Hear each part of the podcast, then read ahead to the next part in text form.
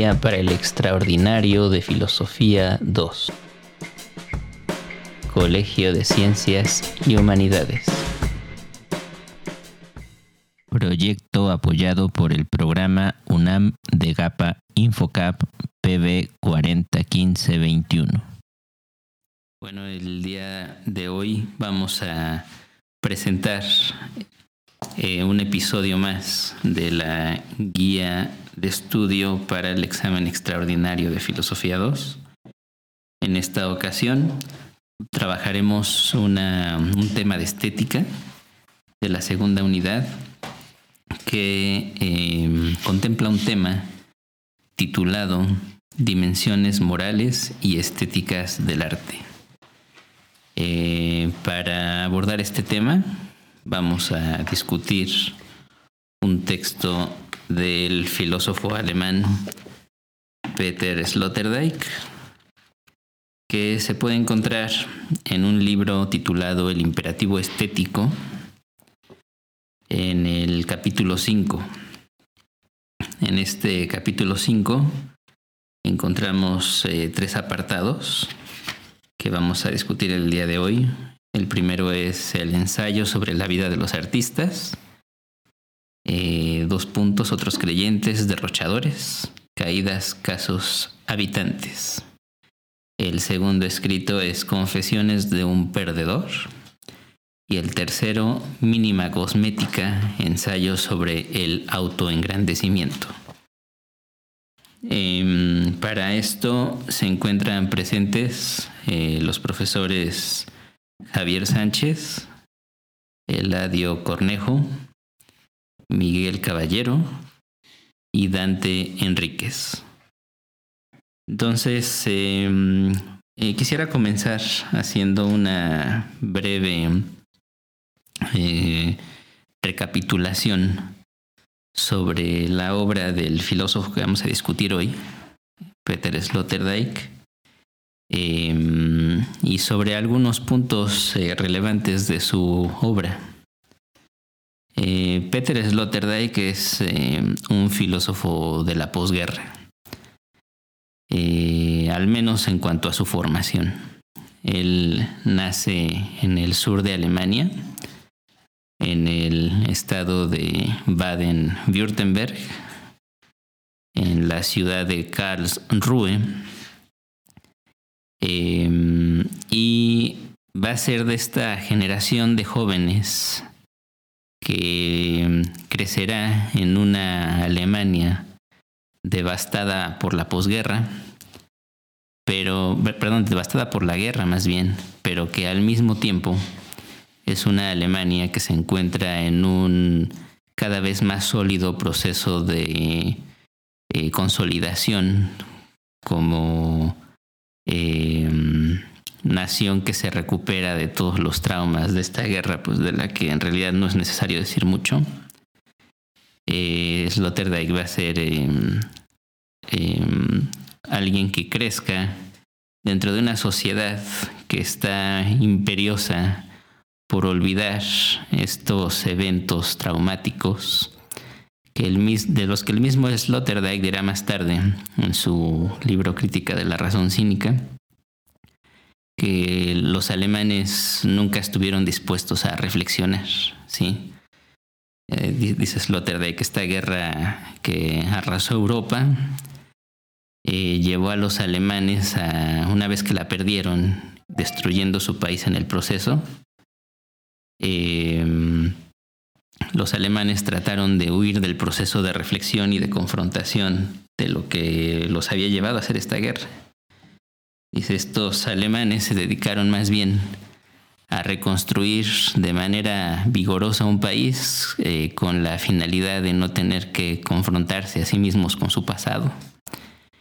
Y estas actitudes que podemos encontrar muy arraigadas en la sociedad alemana, de no enfrentarse de manera clara a sus propios eh, a, los propios crímenes que cometieron en la guerra es lo que también en muchos sentidos podríamos decir va a generar un caldo de, cultivo muy fuerte en Alemania para que esta generación de jóvenes que nacen después de la guerra eh, crezcan en medio de un gran descontento.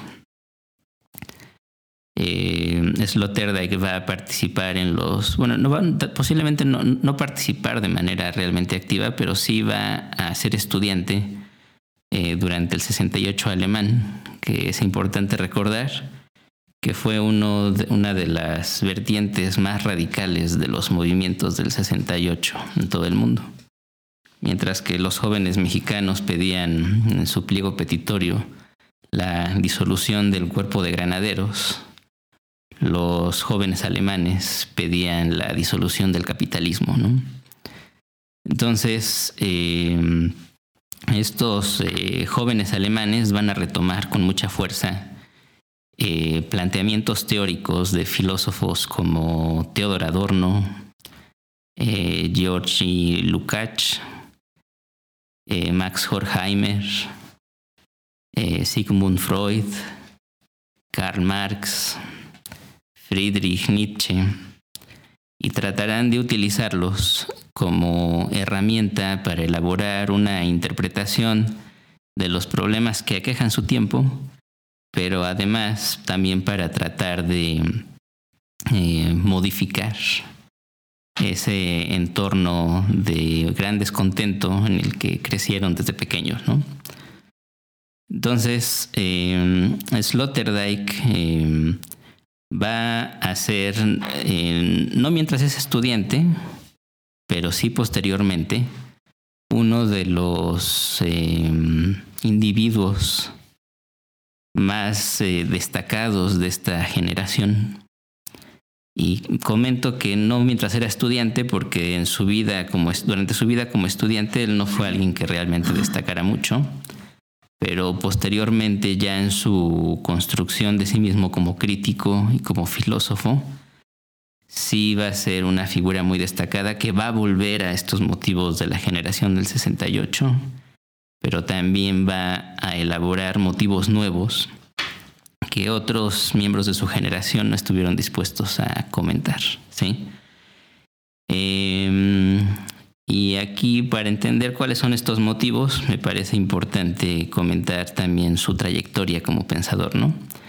Cuando él estudia en las universidades de Hamburgo y Múnich, eh, se dedicó eh, con mucho interés a estudiar la obra de Michel Foucault, eh, también la de Nietzsche y la de Adorno.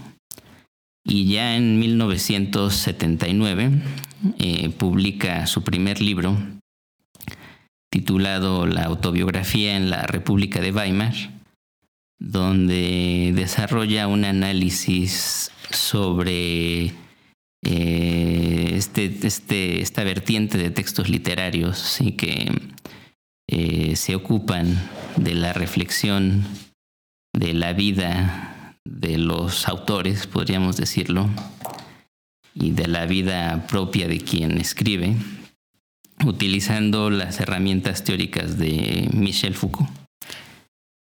Eh, este primer libro no es un libro que realmente haya tenido mucho éxito pero su segundo libro sí va a ser un libro muy destacado. Nos referimos a su crítica de la razón cínica. La crítica de la razón cínica de Sloterdijk es un libro publicado empezando la década de los 80. Él mismo dice que lo escribió después de haber observado una entrevista con Hannah Arendt. Dice, en esta entrevista frente a los cuestionamientos que se le hacían a esta pensadora alemana, hubo algo que hizo surgir en mí, dice Sloterdijk, una idea. La idea de que era necesario eh, reflexionar acerca de una forma de crítica de la que antes se había hablado poco. Y dice que este motivo que lo llevó a hacerse a sí mismo este planteamiento fue una carcajada que Arendt soltó durante esta entrevista. Ante un cuestionamiento que para Arendt se asomaba como absurdo por parte de su entrevistador, Arendt respondió con una, sin más, con una carcajada y sin decir absolutamente ninguna otra cosa. Y dice Sloterdijk que ahí en esa carcajada se mostraba una, un poderoso, una, una poderosa herramienta de la crítica. Y va a ser justamente a la sátira como crítica que Sloterdijk le dedicará su primer libro de relevancia. En su crítica de la razón cínica, dice Sloterdijk, eh, la ilustración que fuera antaño la forma preponderante de crítica entendida como crítica racional que destruye fundamentos dando razones, razones claras que pueden ser enunciadas una tras otra.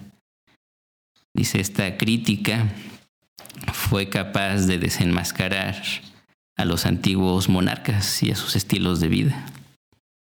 Fue capaz de desprestigiarlos, de exhibir lo absurdo de sus justificaciones y en última instancia fue capaz de instituir una nueva forma, eh, un, grupo, un nuevo grupo dominante dentro de la sociedad, que es lo que podríamos decir es la burguesía.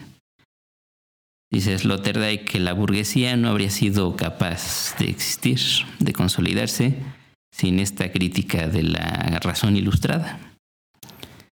Dice, sin embargo, una vez que la crítica ilustrada se consolida, una vez que esta crítica se consolida en una nueva clase social llamada burguesía, dice, los burgueses también van a ser susceptibles de ser criticados por sus formas de vida y sus modos de actuar, igual que como los monarcas lo fueron, porque nadie es, eh, bueno, nadie queda fuera de la crítica, ¿no?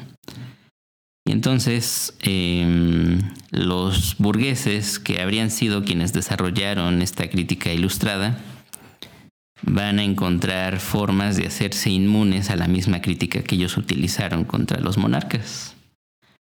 Ante la crítica racional que denuncia sus modos de vida como inmorales, como falsos, los burgueses encontrarán que inmutarse ante la crítica es la mejor forma de no ser afectados por ella. Cuando ellos sean denunciados cuando sean criticados, lo que atinarán a decir de manera cada vez más eficiente será, bueno, pues puede que mis formas de vida no sean correctas, ni verdaderas, ni buenas, pero ¿y luego? ¿Cuál es el problema, no? Entonces dice Sloterdijk que en la época de lo que podríamos llamar, así como lo llamaba Marcuse, las sociedades industriales avanzadas, eh, los individuos ya no son víctimas eh, fáciles de esta crítica ilustrada. Eh, quienes viven en estas sociedades industriales avanzadas no están dispuestos a avergonzarse ni a inmutarse ante cualquier tipo de crítica racional como la crítica ilustrada. Si se les muestra lo absurdo de sus formas de vida, em, estarán dispuestos a simplemente permanecer eh, como estoicos, eh, inalterados, sin que sus pasiones los lleven a responder de ninguna manera. Esperarán a que la crítica concluya y seguirán viviendo como siempre lo habían hecho. Entonces, ante este eh, fenómeno cada vez más extendido, que es lo que Sloterdijk iba a llamar cinismo, nos dice él, hay que encontrar nuevas formas de crítica que sean capaces de hacer mella en esta inmunidad que ahora la burguesía ampliamente dominante eh, ejerce como método de oponerse a la crítica. Y lo que Sloterdijk propone en esta crítica de la razón cínica es lo que él llama el quinismo. Es una palabra que viene de, eh, del griego. Está familiarizada con la palabra que en el griego se usaba para llamar al perro, aquel que vive, que se comporta como perro y que es importante recordar que fue la misma palabra que le dio origen a la escuela cínica. Los cínicos serán estos filósofos para quienes la verdad solo se puede alcanzar mediante formas de vida que sean compatibles con ella. Solo conoce la verdad el que vive de manera verdadera, podríamos decir desde el planteamiento cínico.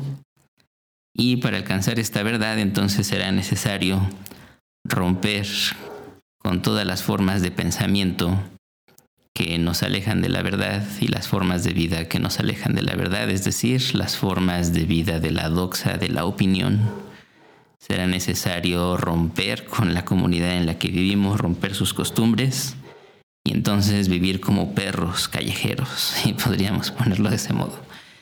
Entonces Sloterdijk dirá, eh, la filosofía debe retomar estos motivos, debe retomar esta idea, ¿sí? De que en la crítica hay algo más que la pura racionalización de lo que se critica y que la crítica en realidad puede echar mano de muchas herramientas que el puro pensamiento racional normalmente pasa por alto. Él pone una, un ejemplo que es este, uno de los ejemplos más eh, famosos de su crítica de la razón cínica, cuenta una ocasión en la que el gran filósofo Theodor Adorno, eh, colega de Marcuse, impartía una cátedra en la Universidad de Frankfurt. Y entonces, eh, en el 68, ¿sí? Y él, hay que recordar, había sido un duro crítico de los estudiantes. Entonces, durante su clase se aparecieron, se apareció un grupo de jóvenes, mujeres, que estaban ahí para impedir que él pudiera dar su clase como normalmente lo hacía. Y para enfrentarse a él y hacer una crítica de sus planteamientos conservadores en contra de los estudiantes, en vez de eh, intentar intercambiar con él cualquier tipo de planteamientos, se apostaron frente a la tribuna en la que él estaba dando su clase, se despojaron de sus prendas y exhibieron, dice Sloterdijk, la verdad desnuda frente a esta verdad que supuestamente Adorno estaba tratando de enseñar a sus discípulos. Entonces, con, esta, con este ejemplo, Sloterdijk pone en su crítica de la razón cínica uno de los primeros ejemplos de la forma en la que él nos pide que consideremos esta verdad propia del quinismo. Una verdad que ya no es una de enunciados y proposiciones, sino una verdad que está conectada con la materialidad misma de la existencia humana. Es la verdad del cuerpo, la verdad de las pasiones, la verdad, como diría Nietzsche, de del sentido de la tierra. ¿sí? Entonces, en este sentido, Sloterdijk se va también a revelar como un gran lector de Nietzsche, que retomará, pero de manera muy peculiar, algunos de los planteamientos de este gran filósofo alemán, pero que al mismo tiempo será capaz de entrelazarlos con los de otros autores que en primera instancia parecerían no estar directamente conectados con los planteamientos nietzscheanos. Y aquí me refiero a autores como Marx, como Adorno, como Heidegger, em, e incluso algunos que ya ni siquiera son propios directamente de la filosofía, ¿sí? como los de eh, algunos eh, miembros de la escuela sociológica o de la psicoanalítica. ¿sí? Entonces, eh, bueno, en el texto que vamos a comentar el día de hoy, no se habla directamente de este quinismo ni del cinismo, pero sí podemos encontrar alguna huella de esta discusión. Entonces, pues ya para entrar directamente al texto, Em, me gustaría eh, ceder la palabra a alguno de mis compañeros y comenzar la discusión sobre la primera parte del mismo, que sería el ensayo sobre la vida de los artistas.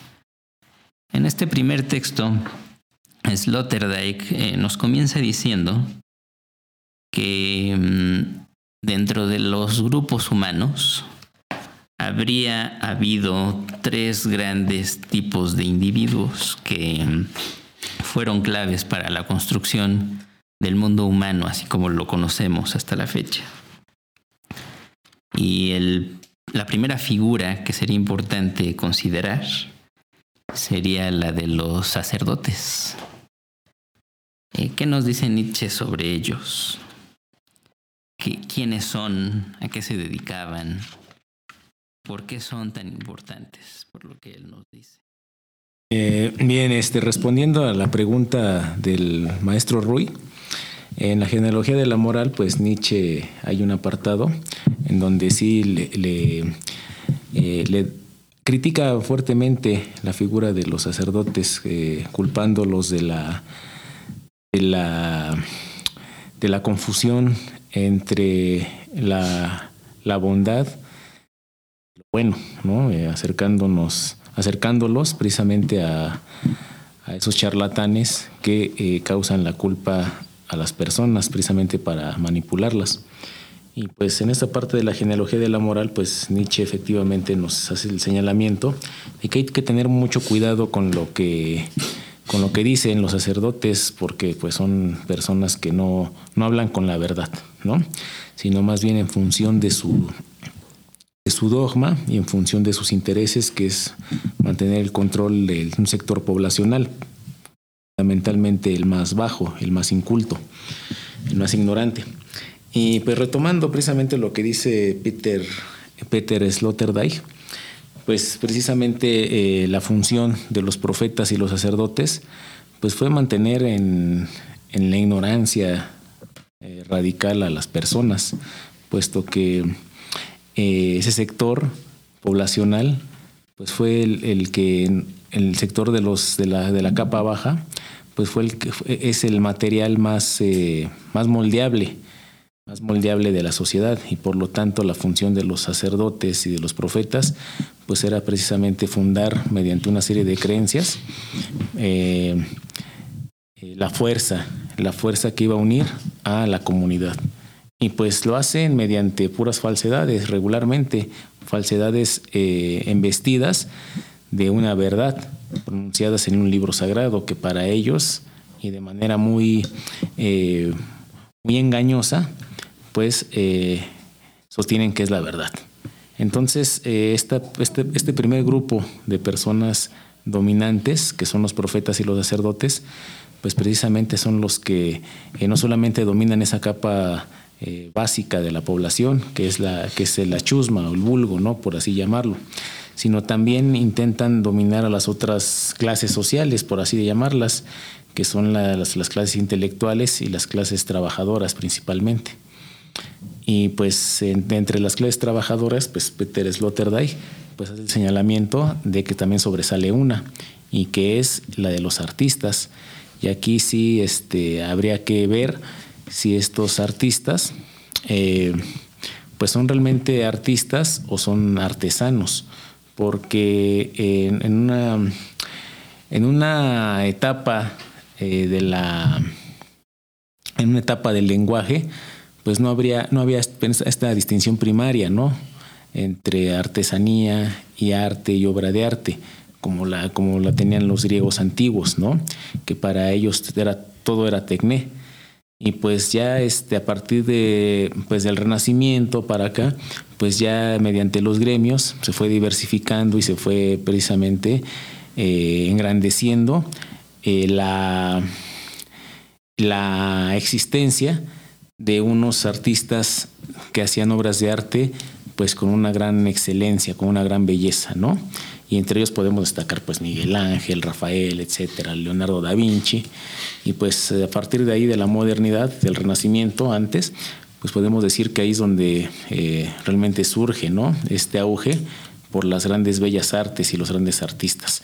Pero lo que dice Lotterdijk es que, pues sí, o sea, en una capa en una capa de la población trabajadora coexistían también pues estos artistas, ¿no? Y que también realizaban ciertas obras de arte, que en aquel tiempo de la antigüedad, y no señala cuándo, pues este, no se distinguía entre una obra de arte y pues un trabajo que hacía cual, que hacían las personas, ¿no? Para vivir. Entonces sí habría que, este, habría que precisar eh, hasta qué punto eh, esta separación de los diversos personajes que señala Sloterdijk, eh, cuál de ellos sí tenía un papel específicamente relacionado con la estética. Bueno, hasta ahí nada más. Bueno, con esto concluye la participación del profesor Miguel y ahora eh, vamos a cederle la palabra al profesor Javier Sánchez. Ok, muchas gracias. Bueno, voy a organizar mi disposición y participación primera de este día, el día de hoy, en dos momentos, por lo menos en dos momentos. Eh, primero voy a responder, bueno, plantear en términos generales cuál sería el contenido y la propuesta de la lectura que estamos revisando, que sería, digamos, parte de la discusión en su totalidad. Y en el segundo momento voy a abordar a responder la pregunta eh, de profesor Ruy respecto a cuál es la postura de los sacerdotes en el pensamiento de Nietzsche. ¿Ok? Bueno, recordemos, y esa es la idea que, insisto, vamos a justificar a lo largo de la sesión el día de hoy. Sí, el Sloterdijk, en la lectura que estamos revisando, plantea tres personajes, vamos a decirlo así, ¿no? Tres, tres imágenes. Uno sería el sacerdote, otro sería el filósofo y el otro sería el artista. En términos generales, la idea de, la lectura que estamos revisando es que cada uno de ellos tratan de abocarse a responder una pregunta central de lo que es, digamos, el pensamiento en el mundo occidental, que sería la pregunta de qué es la sabiduría o qué es la vida buena. O en otras palabras, una pregunta, esas dos preguntas se podrían condensar en una, tercera, que es cómo hay que habitar el mundo. Es decir, cada uno de estos personajes, el sacerdote, el filósofo el artista, va a tratar de abonar desde su propia perspectiva y su horizonte de comprensión una respuesta posible a esta pregunta que les decía, de cómo hay que habitar el mundo. ¿Ok? Y eso lo estaremos viendo más adelante, las imagen, la imagen, digamos, y las tareas que le corresponde al sacerdote, la que le corresponde al filósofo, y finalmente la postura y la posición que va a asumir el artista. ¿Ok? Entonces quiero que tengan presente esa, esa pregunta de cómo hay que habitar el mundo, cada uno de ellos va a tratar de abordarla y abonar de una forma distinta. Ahora, regresando a la pregunta que hacía el profesor Ruy, ¿cuál es la postura, digamos, del, sacerdote en el pensamiento de Nietzsche? Eh, como un dato biográfico, eh, recordemos que Nietzsche tenía una formación eh, religiosa, ¿no? De hecho, por ahí se cuenta que él iba a ser, ¿no? tenía como parte de la tradición familiar ser pastor, ¿no? Y por ahí se cuenta que en sus datos de estudiante, de niño, él se le conocía como el oscuro, ¿no? Y esa imagen del oscuro evidentemente hacía alusión a los, a los padres que utilizaban sotana, ¿no? a, los, a los curas. Posteriormente Nietzsche la trató, digamos, pero en una postura distinta, es decir, trató de hacer una fundamentación al respecto.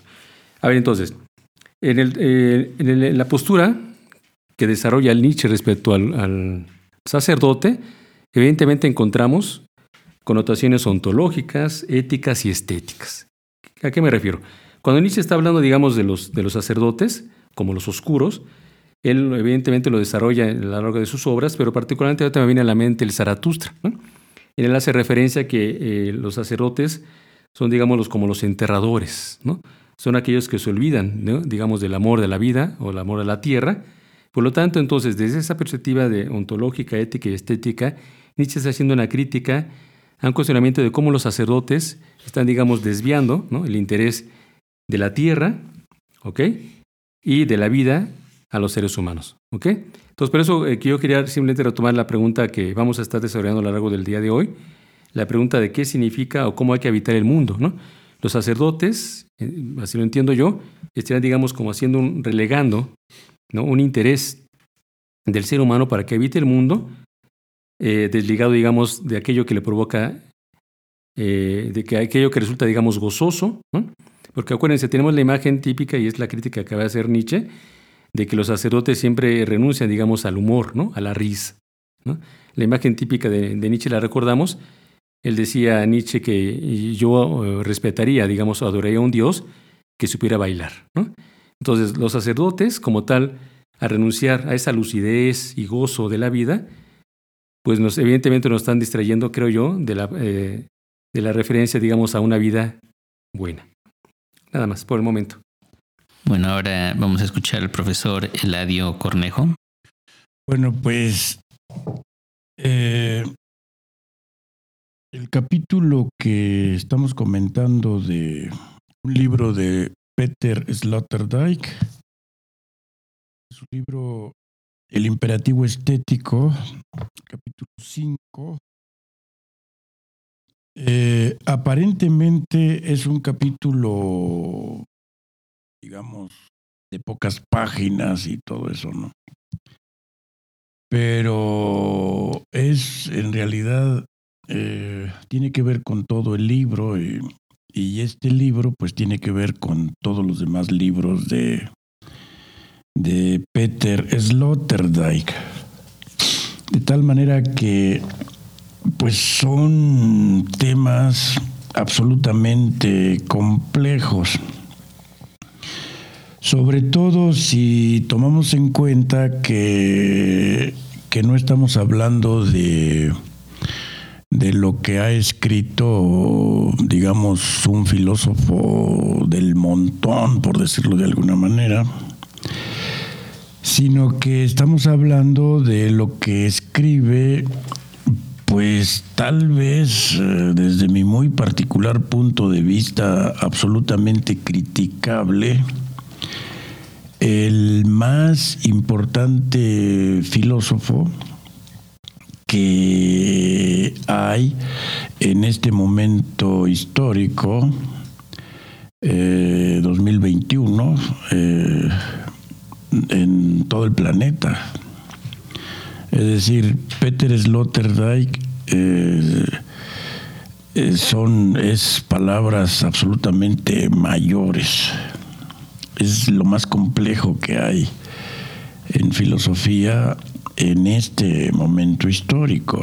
Repito, desde mi muy particular punto de vista, absolutamente criticable. Eh, Peter Sloterdijk es profundamente crítico de, de toda la historia de la cultura, y de toda la cultura que estamos viviendo en este momento histórico.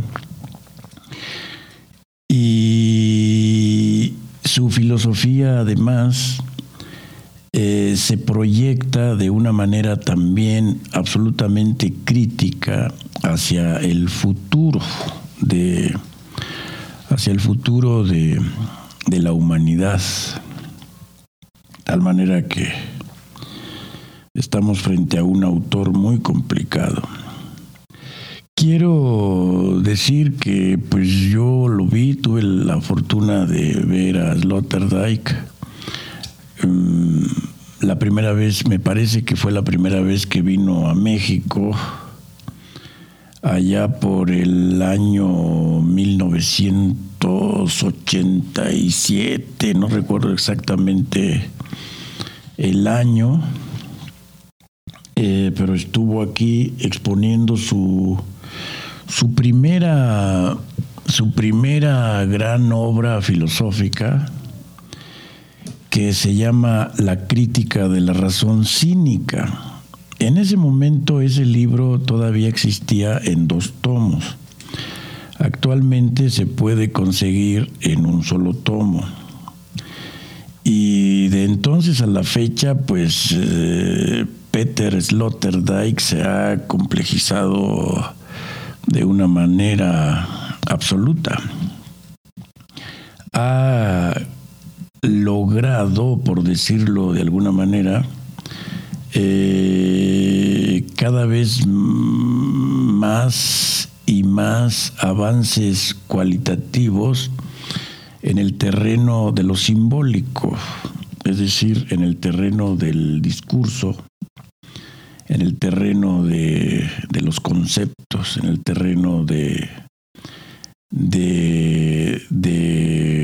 la elaboración y crítica de categorías filosóficas. Entonces sí, efectivamente nos habla de, de, en esta parte del libro nos habla de los sacerdotes, los artistas, los filósofos, que son pues distintas maneras de habitar el mundo, precisamente como plantea el maestro Javier, el maestro Rui, que es quien más sabe de Sloterdijk, de todos los que estamos aquí, y el maestro Miguel, el maestro Dante, ¿no? Bueno, eh, hasta donde yo alcanzo a ver de lo que plantea Sloterdijk, pues es que en realidad los sacerdotes, en el fondo, en el fondo, en realidad son políticos, porque son políticos absolutamente controladores, hasta donde alcanzo a ver, porque recordemos que a grandes rasgos, eh, para no hacer el cuento largo, la historia del pensamiento humano, digamos que es la siguiente. Tenemos el pensamiento mágico, eh, tenemos el pensamiento religioso, tenemos el pensamiento, perdón, tenemos el pensamiento mítico, tenemos el pensamiento religioso, tenemos el pensamiento filosófico, tenemos el pensamiento científico, pero también tenemos al final el pensamiento científico filosófico. Y yo pienso que Sloterdijk cuando habla del filósofo se refiere a lo científico filosófico, es decir, un filósofo que ha aprendido a nutrirse, es decir, no, no, no se refiere a cualquier filósofo, sino a esos filósofos que han aprendido a nutrirse para cultivarse realmente como filósofos, que han aprendido a nutrirse de todas las de todas las demás ciencias que cultiva el ser humano, ya que recordemos que Sloterdijk es uno de los pocos filósofos en el mundo que están en contra de, la especialización. Y él, eh, porque la especialización mata la creatividad, mata el pensamiento, entonces, eh, yo pienso que se refiere a ese tipo de filósofos, muy pocos en el mundo, absolutamente complejos.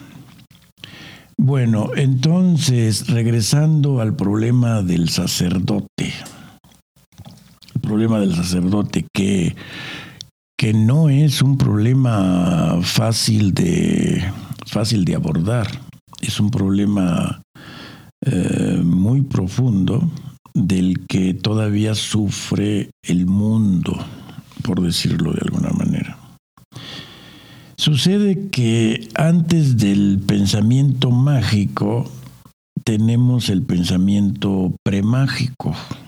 Si tomamos en cuenta que, que la historia de la cultura tiene unos 350 mil años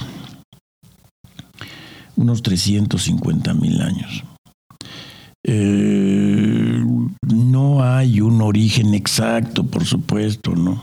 Porque si recorremos la historia de la humanidad, pues siempre nos vamos a encontrar que el humano habla y habla y habla y habla y habla. Y si recorremos la historia de los monos, pues vamos a encontrar con que no hablan, no hablan, no hablan, no hablan, no hablan, no hablan pero en algún momento apareció, digamos, el lenguaje, que no se sabe cómo.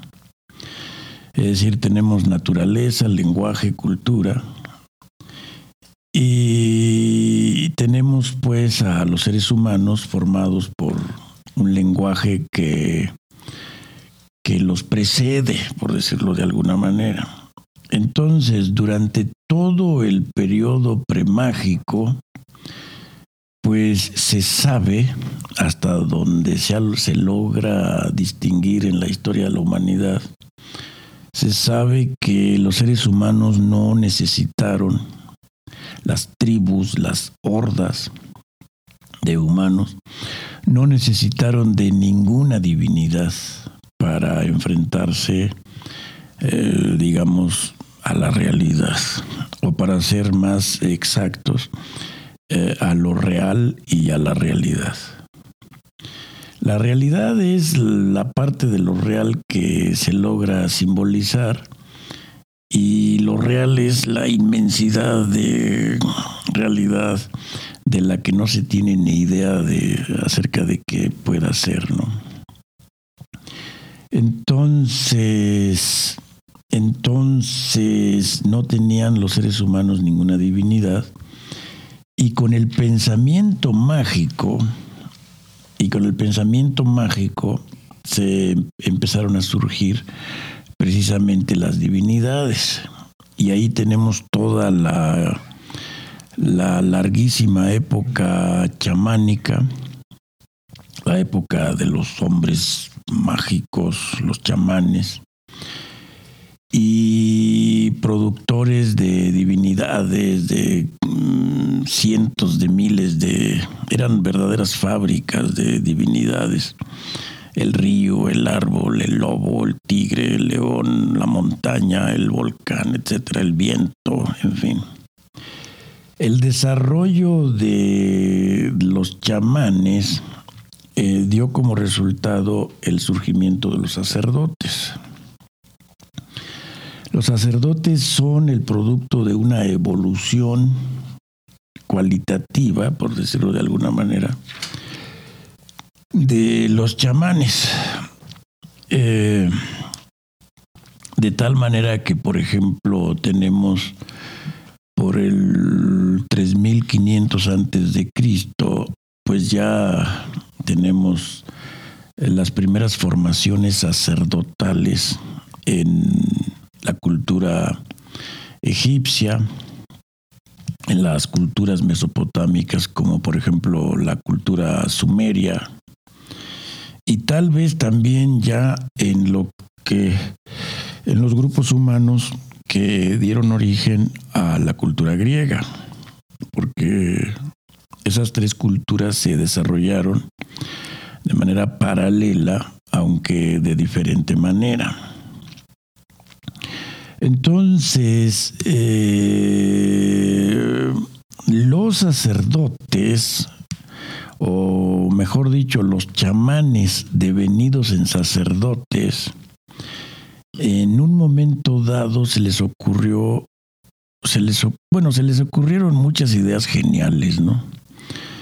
Pero entre todas sus ideas geniales, mm, geniales para ellos, por supuesto, eh, se les ocurrió la idea de, de establecer un libro, un libro sagrado único, de tal manera que no se pudiera tener ningún otro libro sagrado más que ese. Y en realidad ningún otro libro. Ese el único libro sagrado y entonces los sacerdotes se constituyeron en casta. Ahí surgió los sacerdotes, primero eran sacerdotes y después con su libro sagrado único se organizaron en casta. Y una vez organizados en casta, pues ya no los pudo parar prácticamente nadie. Por decirlo de alguna manera, agarraron monte es decir, tomaron el poder, ¿no? Y tomaron bajo su control a todo el resto de la sociedad. Y por todo el resto de la sociedad entendemos a los reyes, a los faraones y a toda la población. Con el borlote de que ellos tenían la verdad única. Es decir, en el interior de ese borlote estaba implicado el borrego, por decirlo de alguna manera, de que ellos tenían la verdad toda, es decir, todo el pastel de la verdad. y eran los únicos capaces de interpretar de una manera adecuada ese libro sagrado que ellos mismos habían hecho.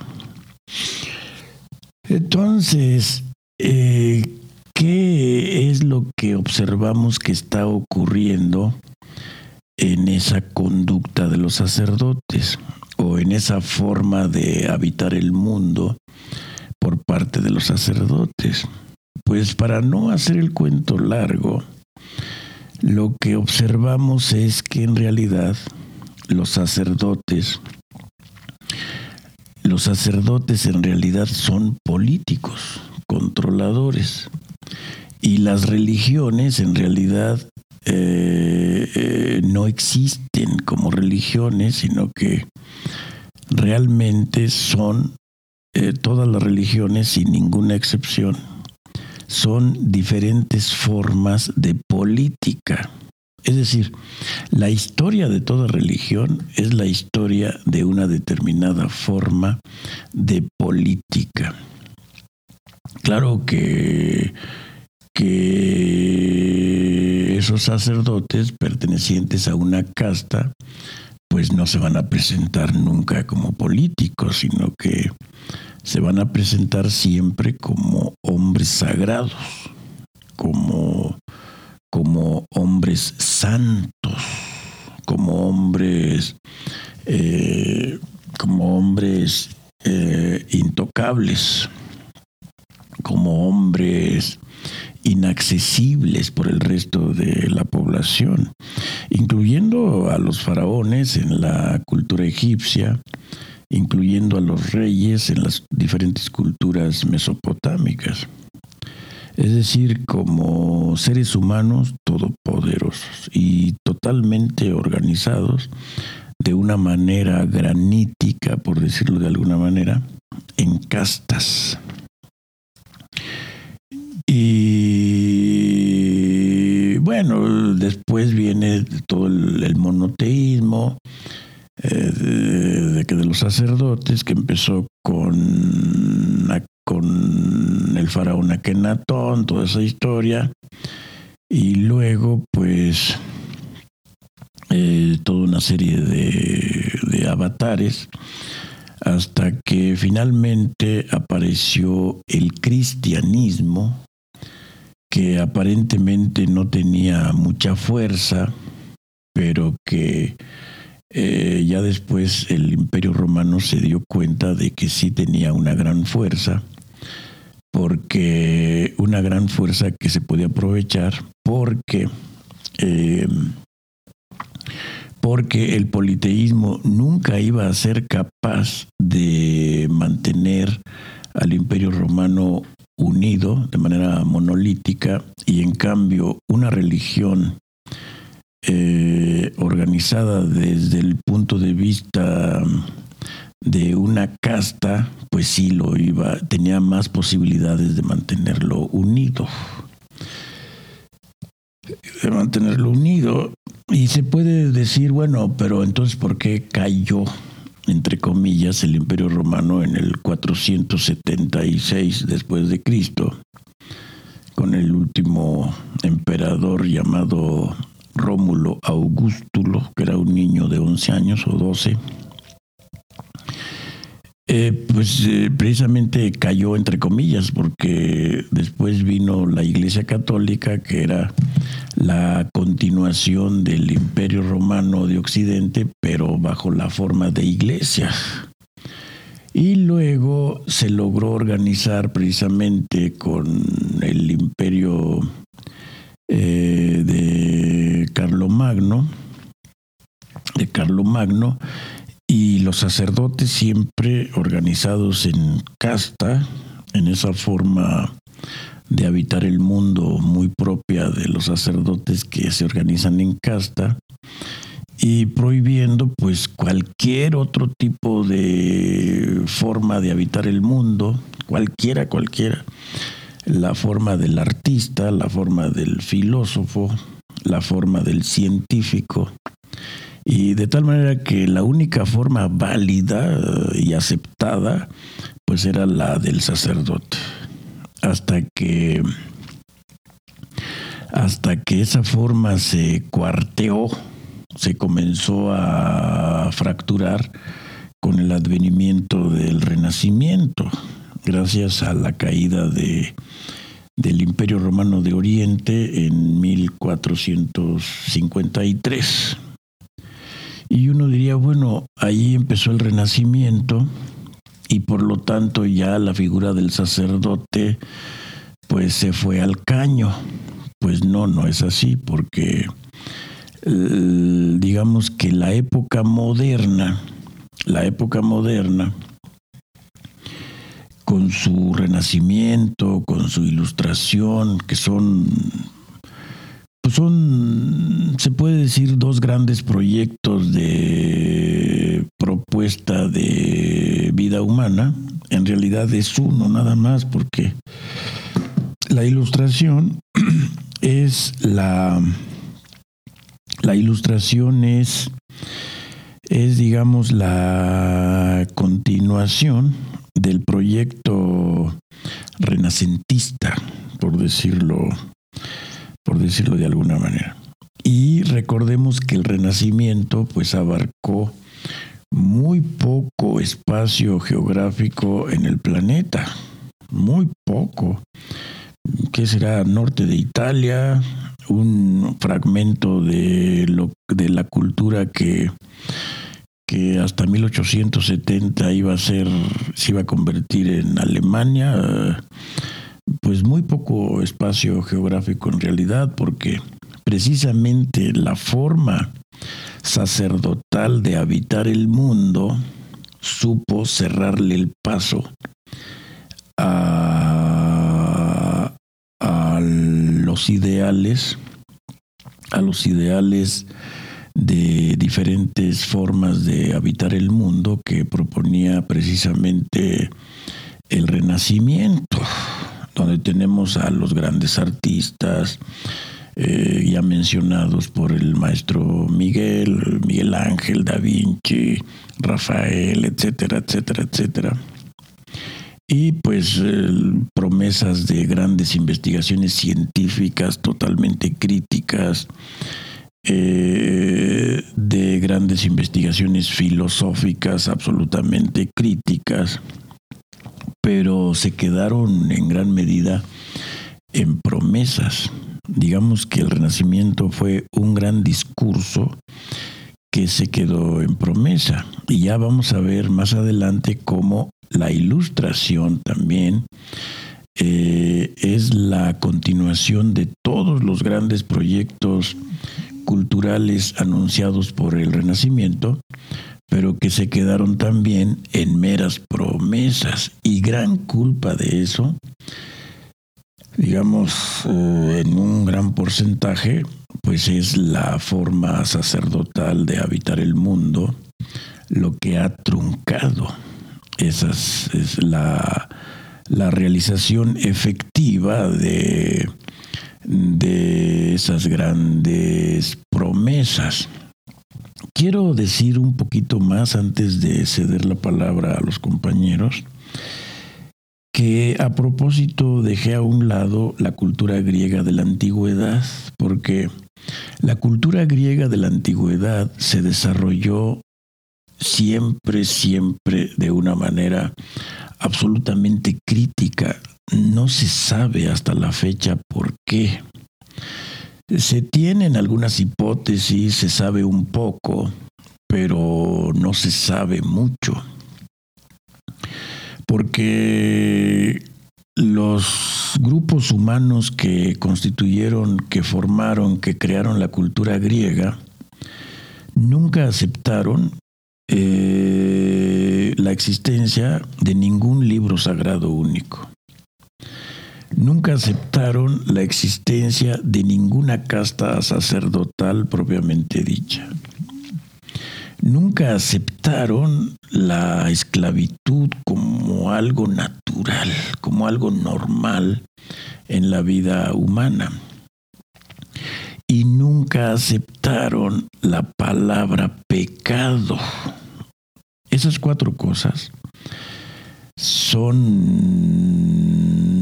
elementos que cuando se rechazan, cuando se rechazan como cosas valiosas, pues las culturas se desarrollan de una manera absolutamente compleja. Y un ejemplo lo tenemos precisamente en esa cultura griega de la antigüedad.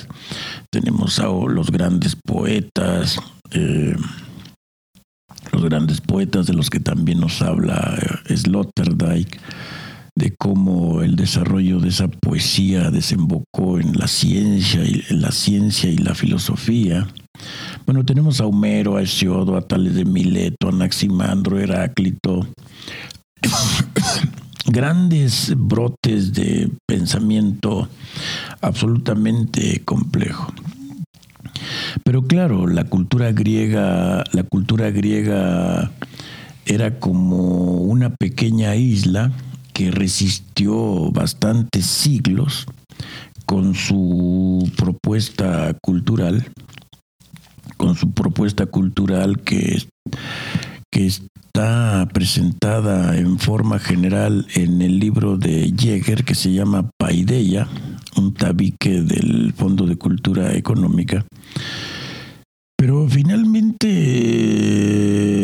el mar de cultura, el océano de cultura representado por la forma sacerdotal de habitar el mundo, pues terminó por arrasar esa isla que constituía la cultura griega y fue absorbida, tragada por ese mar. Y, hasta la fecha pues no se ha recuperado, no se han recuperado esas diferentes formas de habitar el mundo propuestas desde un primer momento por la cultura griega. El arte, la ciencia, la filosofía, eh, en fin. y entonces, el lado fuerte, ya para terminar momentáneamente mi intervención, pido una disculpa. Eh, el lado fuerte de la época moderna, que fue su promesa de renacimiento con su ideal pansófico para todas las personas del mundo, la, la continuación de ese proyecto por la ilustración, aunque atacados ambos, ambos, eh, ambas culturas, la renacentista y la ilustrada por el barroco, que en el fondo, en el fondo, en el fondo es una añoranza de la cultura medieval, pues eh, eh, son la continuación Renacimiento e Ilustración, eh, ese deseo de ese deseo de, de crear culturas, de construir una cultura humana en donde se pueda habitar el mundo de una manera radicalmente distinta a la manera sacerdotal de, de habitar el mundo. Pero, pues finalmente, como nos dijo el maestro Ruy hace un momento, eh, las burguesías, las burguesías y los estados burgueses encontraron la manera para encontraron la manera para aliarse con las fuerzas culturales más retrógradas, profundamente, profundamente comprometidas con la forma sacerdotal de habitar el mundo, para eh, dejar atrás eh, el proyecto renacentista y el proyecto ilustrado. Bueno, quiero dejar aquí en este punto eh, y continuaremos eh, con los demás compañeros aquí presentes. Sí, este, buenas noches. Aquí a continuación, pues todavía un poco a colación de la pregunta, eh, propuesta por el profesor Ruy, de la cual han hablado pues, los compañeros presentes, maestro Javier, Miguel y Eladio. Pues solamente, Este, digamos, comentar un poco al respecto de esta relevancia en el pensamiento crítico de Friedrich Nietzsche, dentro de, bueno, digamos, su planteamiento, concepción crítica de la figura del sacerdote en la cultura occidental que como bien ha, digamos, de alguna manera referido, sobre todo en el último comentario el profesor Eladio, pues podemos hacer una dicotomía, sobre todo me parece a mí muy principal en la mente de Nietzsche mientras concibe el, término del sacerdote, y que en efecto tiene que ver también con esto que se ha mencionado aquí como modos de habitar el mundo, en el que hay una concepción, pues, en los términos de Nietzsche, enferma o sana de la vida. Y bueno, pues eh, he sabido esta concepción de Nietzsche que dentro del constructo crítico de la parte occidental que él consideraba como la religión cristiana, está precisamente la concepción de este otro término del sacerdote y que tiene que ver pues con una, eh, digamos, con un planteamiento en el que, eh, digamos, a partir del cual, perdón, Nietzsche nos anuncia en la historia como eh, sobre todo ese periodo histórico que a partir del cual se nutre en su contexto histórico del presente, de no sé, la época del siglo XX, este, lo que él termina llamando pues como una enfermedad que es la del nihilismo, ¿no? que es una dicotomía entre una concepción de salud o salud, bueno, sí entre la salud y la enfermedad que implica a su vez pues eh, digamos, una concepción precisamente del habitar del ser humano en el mundo, ¿no? Y bueno, solo como para hacer una síntesis, pues, eh, dentro de la concepción enferma nihilista que él concibe y dentro del papel del sacerdote, dentro, pues, de la misma definición o construcción enferma de la sociedad, de los seres humanos, pues esta este decremento o, este, digamos, falta de valorar la existencia humana eh, por parte del sacerdote, pero de manera sana, ¿no? Entonces, este, bueno, hay ahí una reticencia, sobre todo precisamente del cuerpo, ¿no? De los sacerdotes, de la existencia humana, y ahí en ese sentido pierde un valor la misma y cualquier otra posibilidad de considerar el cuerpo como algo activo, positivo y capaz de construir una crítica eso por un lado, y no sé, recordar también esa, esa dicotomía que plantea Nietzsche en un momento dado de que los primeros en haber hecho en la historia, al menos desde su perspectiva, una transvaloración de los valores fueron precisamente los sacerdotes, en contraposición a, los, a, la época clásica de la filosofía, de la época de los presocráticos, donde pues decía Nietzsche que en la tierra griega de aquellos años surgían filósofos y en la modernidad surgían sacerdotes. Y bueno, un poco ahí mostrando esa sí, dicotomía, digamos, ¿no? Entre las dos perspectivas, una saludable, que afirma la vida y cuestiones así corporales, y otra negativa en torno a lo mismo, pero que es precisamente la en donde influye mucho el pensamiento en modo de ver la existencia de los sacerdotes. Yo creo que nada más sería como eso mencionó.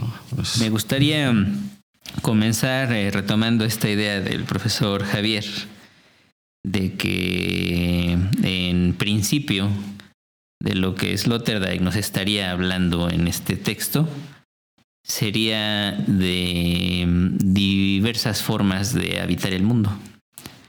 Porque efectivamente, cuando él hace esta distinción entre artistas, filósofos y sacerdotes, se está refiriendo a tres de las figuras emblemáticas que a lo largo del desarrollo de la humanidad han hecho posible que se construya el mundo de lo humano.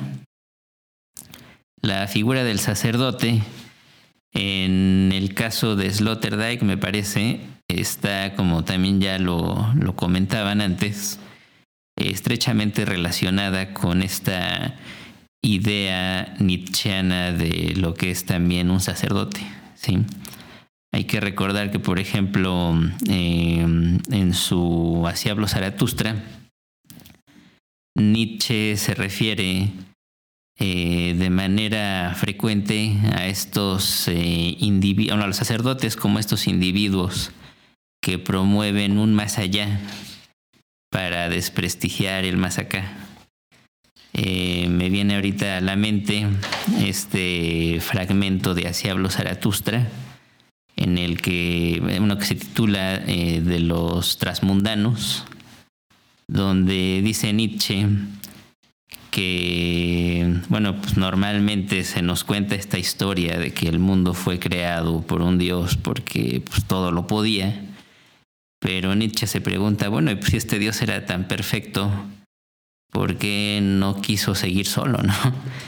En el cristianismo este acto de creación del mundo se entiende como un acto de gratuidad sí, como un acto de absoluta gratuidad, porque él no estaba en obligación de hacerlo ni en necesidad, pero aún así lo hizo.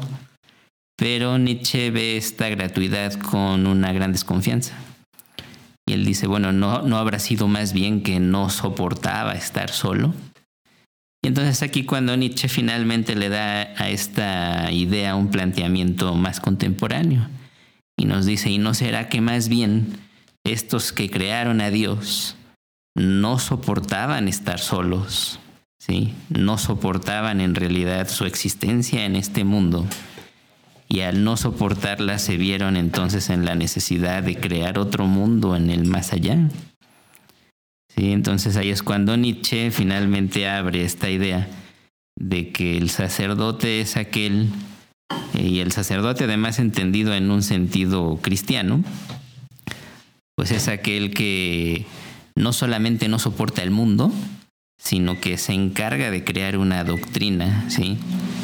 Para enseñar entre los demás, para difundir entre los demás esta idea de que el mundo es algo que no se puede vivir y que en realidad no se debería vivir.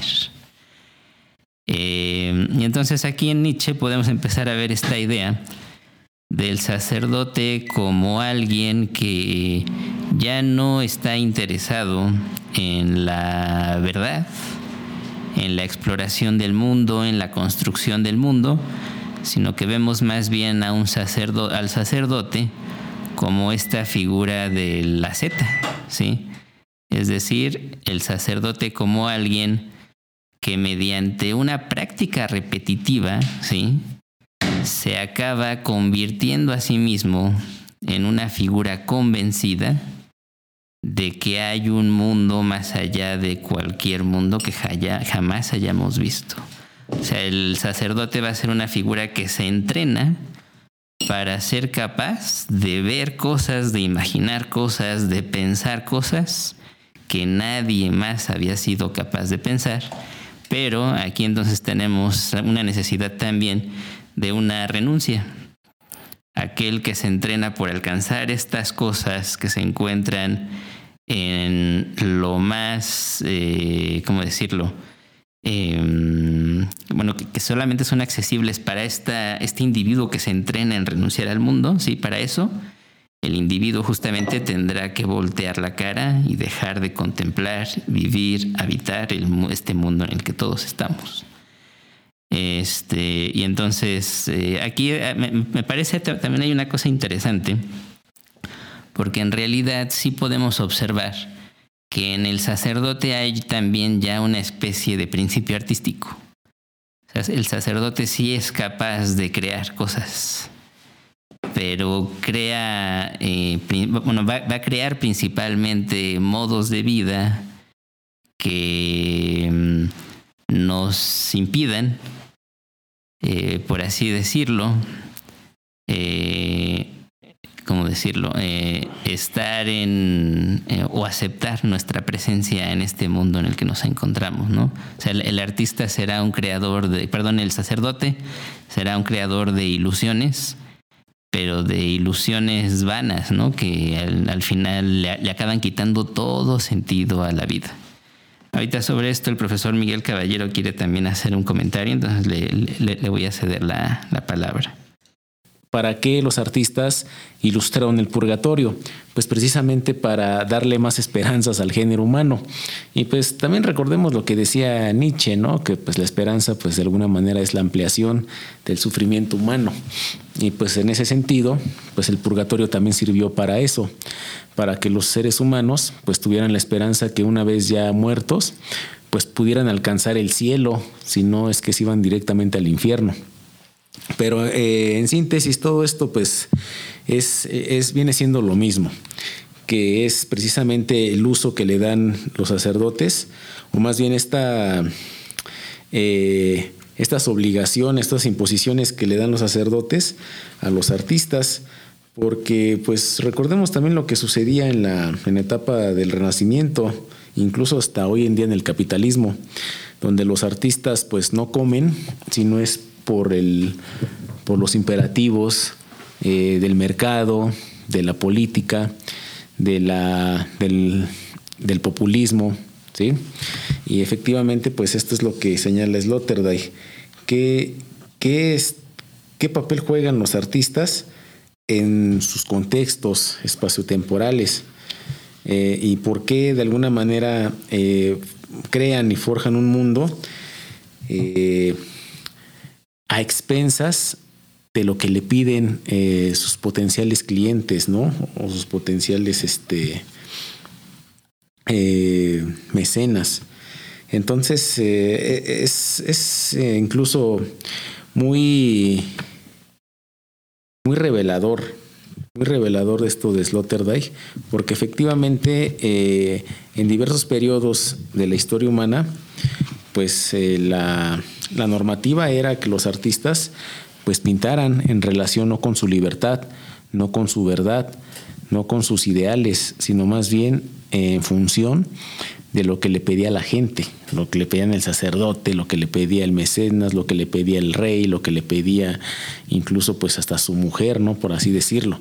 Entonces, pues estas, estas este, dicotomías de libertad, de verdad, eh, pues siempre lo han tenido los artistas y es solamente hasta la aparición de los grandes artistas y con esto su fama, su fortuna y sobre todo su, popularidad en la cual se pueden desprender de estos imperativos, de estas eh, obligaciones con las demás personas. Y pues esto es a veces muy afortunado porque en la actualidad, eh, debido al arte eh, contemporáneo, posmoderno, etcétera, pues ya los grandes artistas ya tienen precisamente esa libertad, esa capacidad de forjar verdades según sus, según su voluntad. Y ya no es, por así decirlo, como antes, donde estaban sujetos a toda clase de determinaciones de diversos poderes. Bueno, esa sería toda mi participación por el momento. ahora vamos a escuchar al profesor Javier Sánchez. Muy bien. Bueno, quiero simplemente retomar eh, dos puntos en este momento de mi intervención. Uno sería una pregunta que igual me gustaría vertir aquí en la mesa, eh, que yo me la acabo de formular. La pregunta es si es posible que en esta tripartición, digamos así, o tres momentos que formula eh, nuestro autor, entre el sacerdote, el filósofo y el, artista, hay, digamos, una suerte de jerarquía. Y ahorita me estoy haciendo una pregunta, porque a partir del comentario que hacía el profesor Rui, que en efecto el sacerdote también crea, sin duda. También el filósofo. El filósofo seguramente crea conceptos, etcétera, etcétera. El sacerdote crea este, concepciones del mundo, fantasías, ilusiones a los humanos. ¿no? El artista también crea. Entonces, esa es la pregunta que me gustaría aquí plantearle, ojalá la podamos formular al final de la sesión el día de hoy. Si entre esas tres imágenes de hombres que plantea eh, Sloterdijk, habría, digamos, un, una prioridad entre sacerdote, filósofo y artista. ¿ok?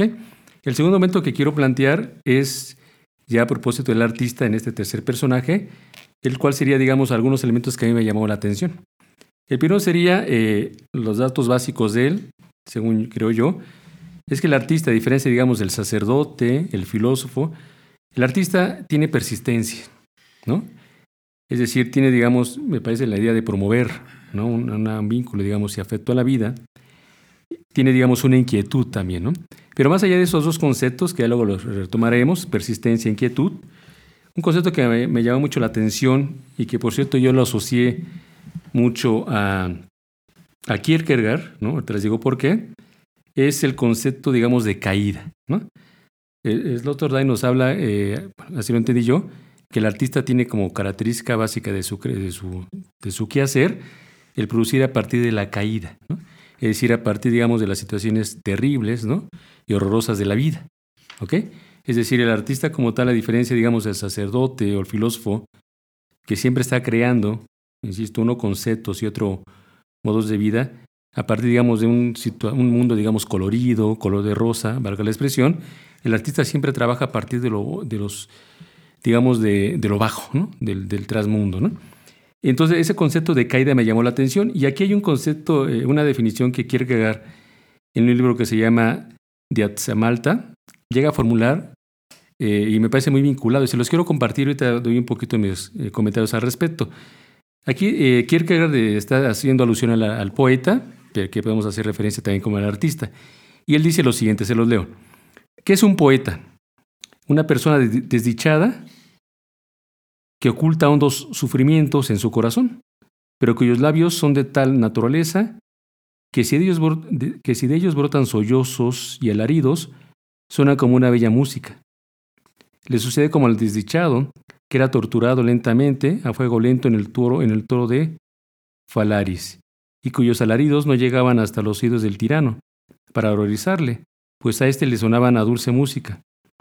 Y las personas se apiñan, apiñan en torno al poeta y le dicen, vuelve a cantar, es decir, deja que los sufrimientos atormenten su alma y que tus labios conserven su interior, su interior forma. A ver, así como estoy entendiendo, eh, la referencia, digamos, de, de Sloterdijk respecto al artista es aquel, aquel individuo que crea, ¿no? Se crea, digamos, a partir, digamos, del vínculo de verdades y lo bueno, ¿no? Pero lo plantea a partir de ello, también se los quiero leer aquí en la lectura. Dice, el arte como trabajo de los que trabajan de forma diferente, es siempre trabajo en la caída. Dice, los artistas representan su caída, muestran claramente la brutalidad del mundo y la ausencia de supuestos de nuestro naufragar en él. Todo lo que en las obras de arte es crudo y luminoso y necesariamente presente, eleva a tema la materia del mundo tal como aparece en la caída libre. ¿Ok? Bueno, entonces, en pocas palabras, lo que yo trato de, estoy entendiendo hasta el momento, es que en este tercer momento, el tercer individuo o personaje que nos representa el autor, el artista es aquel que, eh, al abocarse a la pregunta que decíamos al inicio de mi intervención, cómo hay, que habitar el mundo, ese es un individuo que vincula dos conceptos, el de las verdades ¿no? y el de lo bueno. A diferencia, insisto, seguramente del filósofo que únicamente se aboca a la acusación de verdades, ¿ok? Seguramente a partir del sacerdote que se crea, se formula, se forja a partir de la construcción de lo bueno, un mundo mejor. El artista tiene esa gran cualidad, creo yo, de vincular, digamos, dos cualidades, la verdad y lo bueno. Entonces aquí si se dan cuenta estamos vinculando dos problemas que tienen que ver precisamente con el propósito del tema del núcleo temático, digamos, del curso de la guía que se está preparando, es, digamos, el ámbito de qué? De la verdad y el ámbito de la ética. Por último, otro elemento que también me llama mucho la atención de su caracterización de lo que es el artista, dice que el artista habita en una no casa, ¿no? Es decir, eh, desconfía de las residencias estables. Y un elemento que llama la atención, que igual me gustaría que ahorita lo podemos plantear aquí, es que a partir de esa referencia, digamos, de extrañamiento, ¿no? propio del artista, de aquel eh, sujeto que desconfía ¿no? de residencias estables, Dice que el artista, en él, fluye el elixir de la felicidad, que es la atención. Aquí voy a dar una interpretación y con eso termino. Para mí la atención, en este contexto tal y como yo lo entiendo, eh, Slostard está dando cuenta que el, el, artista, al caracterizarse, digamos, por la atención, es aquel sujeto que está, digamos, con los pies en la tierra. ¿no? Es decir, que está vinculado, digamos, a las crueldades, brutalidades, gozos, ¿no? tristezas de la vida, pero está, digamos, como puesto con los pies en la tierra. Entonces, ese concepto, igual, no sé, algunos de ustedes puedan un poco hacer su, su intervención. De hecho, así termina el artículo, ¿no? Dice, en el artista fluye, eh, digamos, eh, eh, el elixir de la vida, de la felicidad, que es la atención. Nada más. Bueno, ahorita con esto concluye la intervención del profesor Javier. Entonces, eh, a mí me, gustaría retomar algunas, eh, algunos de los planteamientos que el profesor Javier hace ya también para eh, seguir entrando en esta cuestión de, del artista. Em, ciertamente, un elemento que vamos a encontrar em, cuando hagamos, o más bien cuando le prestemos atención a esta comparación, que establece Sloterdijk entre artistas, filósofos y sacerdotes, eh, es justamente que en, ellos tres hay tres modos muy distintos de crear. El sacerdote normalmente será esta figura vinculada con la creación que es necesaria para poder habitar los espacios en los que ya nos encontramos. Así es como me parece que de entrada podríamos ponerlo. O sea, el sacerdote es aquel que se encarga de poder acondicionar esos espacios o ya en sus casos, en, su forma más extrema como sacerdotes cristianos, el artista es el que incluso nos va a sugerir la posibilidad de no habitarlos, pero no para habitar de ninguna otra manera, sino más bien para, para deshabitar, ¿no? Así como para ya, ni siquiera habitar nada, ¿no? Por otro lado, tenemos el, el, artista que sería como todo lo contrario y quien más bien, eh, retomando justo esta idea de Sloterdijk de habitar en la nada, el artista sería aquel que con un ímpetu inventivo y creativo sin igual es capaz de aventurarse eh, y colocarse a sí mismo en situaciones, en modos, en lugares en los que nadie más se había ubicado jamás. en este sentido, el artista sería alguien que por momentos parecería que es suicida porque se aleja de todas las convenciones sociales, de todas las convenciones políticas, pero la finalidad del artista no es exterminarse a sí mismo. La finalidad del artista más bien sería la de encontrar nuevas, nuevos modos de habitar, porque los que ya están establecidos no son suficientes para mm, em, por la forma en la que sus necesidades más vitales se le manifiestan, ¿no? Tal vez así podríamos ponerlo. Y entonces él, él se, se, da a sí mismo la exigencia de encontrar nuevas maneras de estar. Entonces, este, me parece que así es como podríamos, siguiendo estos planteamientos de Sloterdijk, pues hablar del artista. Ahora, de, eh, comparando artistas y sacerdotes, si podríamos establecer una prioridad entre ambos. Eh, bueno, yo, no estaría muy seguro de que Sloterdijk lo haga. O sea, creo que es claro que Sloterdijk sí en, en muchos sentidos simpatiza con esta idea del artista, ¿no? Frente a la del sacerdote. Pero también hay que tener en cuenta que Sloterdijk, en cierto modo, le concede también cierta relevancia al papel del sacerdote, porque el sacerdote como figura política, así como lo plantea el profesor Eladio, es alguien que por sobre todas las cosas va a sentar los precedentes de conservación que permitirán también el sustento de la vida humana, eh, aunque esto se haga de manera involuntaria. Y entonces, en ese sentido, el, sacerdote es también una condición de posibilidad para que el artista eh, emprenda su empresa creadora. Pero mm, eh, esto no quita que pues, sean figuras que se antojan completamente contradictorias. Ahora también por otro lado, si no existieran estas iniciativas artísticas, eh, no veo la posibilidad de que existiera también la posibilidad de plantearnos habitar de otras maneras, ¿no? Más bien parecería que la vida humana estaría condenado a un constante estatismo que, sí que jamás saldría lo que ya se encuentra construido en un momento determinado, ¿no? Entonces, artistas y sacerdotes eh, serían dos elementos eh, que se encuentran en constante tensión, pero que tampoco pueden ser comprendidos los unos sin los otros, ¿no? Eh, creo que aquí también podríamos entender esto siguiendo esta dupla que también el mismo Nietzsche utiliza mucho entre lo apolíneo y lo dionisiaco. El artista podríamos entenderlo como este eh, en quien se manifiesta con gran fuerza lo dionisiaco, ¿no? Y el sacerdote sería justamente lo apolíneo. Entonces creo que también sería otra forma en la que lo podríamos entender. Y aquí también lo que me parece muy interesante es la figura del filósofo en relación con estas otras dos figuras. Porque me parece que Sloterdijk eh, sugiere que en realidad el filósofo es alguien que se mueve entre las dos formas. O sea, él, eh, por un lado, nos habla de este Sócrates, ¿sí?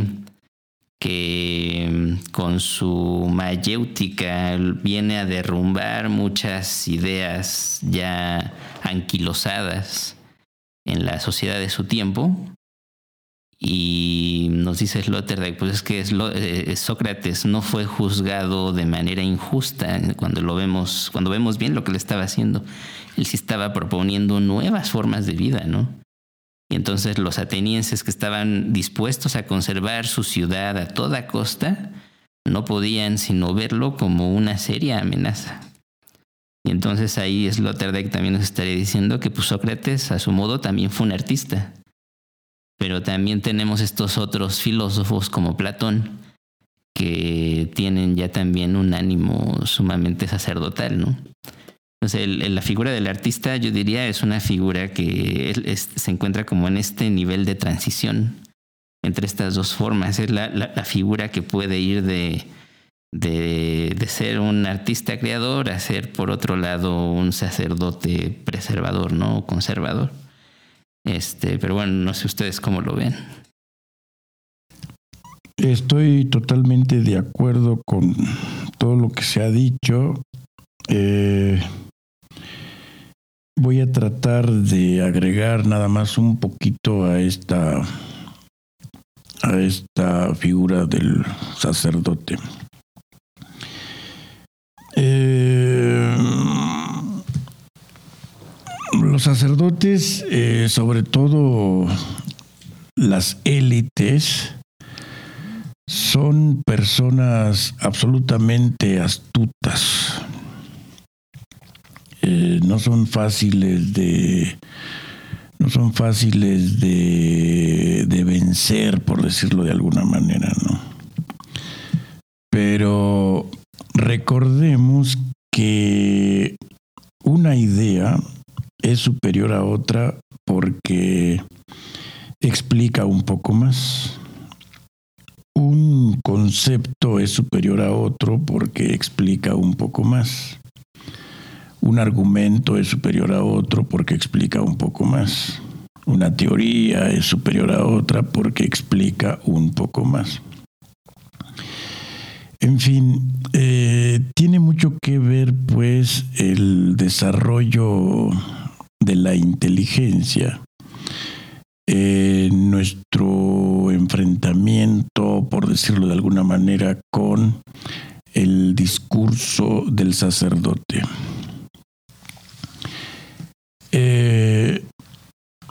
Los sacerdotes eh, básicamente lo que buscan es que el resto de las personas se adapte a su discurso. Pero recordemos también que, que la inteligencia la inteligencia implica tres partes, por decirlo de alguna manera. La adaptación, la crítica y la creación. Es decir, eh, una persona se puede decir que es inteligente no solamente cuando se adapta, porque adaptarse pues se puede hacer de manera voluntaria o de manera a regañadientes, refunfuñando. Eh, digamos, pero eh, digamos que no estaría completa la manifestación de la inteligencia si no hay una crítica explícita y también una propuesta creadora por esa persona inteligente. Y todo eso, además de llevarse a cabo con conductas, pues se lleva a cabo con, con palabras. Y la palabra pues tiene, digamos, cuatro formas fundamentales de manifestación. La palabra enferma, la palabra cura, la palabra mata, eh, la palabra resucita también. Es muy poderosa la palabra, es, digamos, la droga más poderosa que existe. No hay ninguna otra droga más poderosa a la palabra. La palabra le gana a todas las demás drogas con mucho. Porque tiene esos cuatro poderes. Eh, de tal manera que, eh, que eh, la, las palabras que manifiestan un determinado pensamiento tienen que ser eh, muy cuidadosamente usadas. Los pensamientos pues se expresan en palabras y hay que tener mucho cuidado a la hora de usar las palabras por esas dimensiones que tienen. Eh, las palabras eh, se traducen en actos, los actos se traducen en costumbres, en hábitos, las costumbres y los hábitos se traducen en, en conductas y las conductas en pues en un destino. Entonces, eh, de tal manera que la elaboración de un pensamiento, la elaboración de un pensamiento por parte de una persona debe ser su tarea fundamental porque allí en su pensamiento eh, eh, en su pensamiento están las palabras que va a producir y los actos y las costumbres, las conductas y, y, cómo va a terminar, por decirlo de alguna manera, su destino, su carácter, su conducta, su destino. Entonces, eh, para no hacer el cuento largo, quiero decir que los sacerdotes a veces son tan astutos que son capaces de disfrazarse de científicos y de filósofos. Por ejemplo, eh, durante siglos pueden ser vistos por la mayoría de las personas como filósofos propiamente dichos. Recordemos, por ejemplo, el mito de la caverna de Platón. El mito de la caverna de Platón eh, es muy importante ese mito dentro de la teoría del conocimiento de Platón. La teoría del conocimiento de Platón, digamos que tiene tres partes. La razón pura, el amor puro y los mitos puros. Porque lo que él quiere es que las personas se convenzan de que hay un topos uranos que hay que lograr y, y la escalera a ese cielo, a ese cielo, a ese topos uranos, proviene seguramente de la idea de la esfera bien redonda y pura de Parménides, y a su vez esa esfera del número perfecto de Pitágoras. Eh, en fin, eh, eh, la razón pura, el amor puro y los mitos puros de Platón son la escalera para llegar a ese cielo. Entonces, por eso Sócrates, al estar plenamente convencido de que existe ese cielo, pues él dice, como lo expresa muy bien Sloterdijk, que por eso Sócrates dice que él cree más que ninguno de sus acusadores.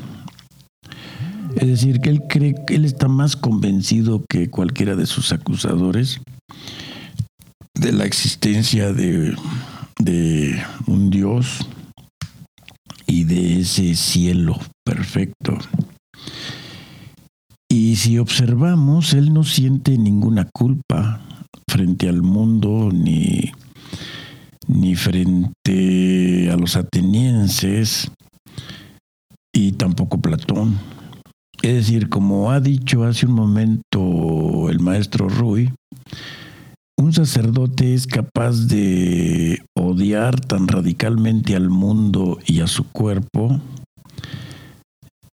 que es capaz incluso de dar su propia vida para que los demás seres humanos se convenzan de que está diciendo la verdad.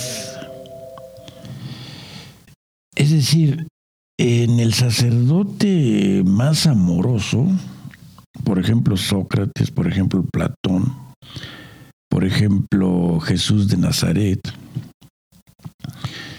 hay una perversión tan absoluta que no se les nota ninguna culpa, ninguna culpa en el momento en el que se enfrentan a la muerte.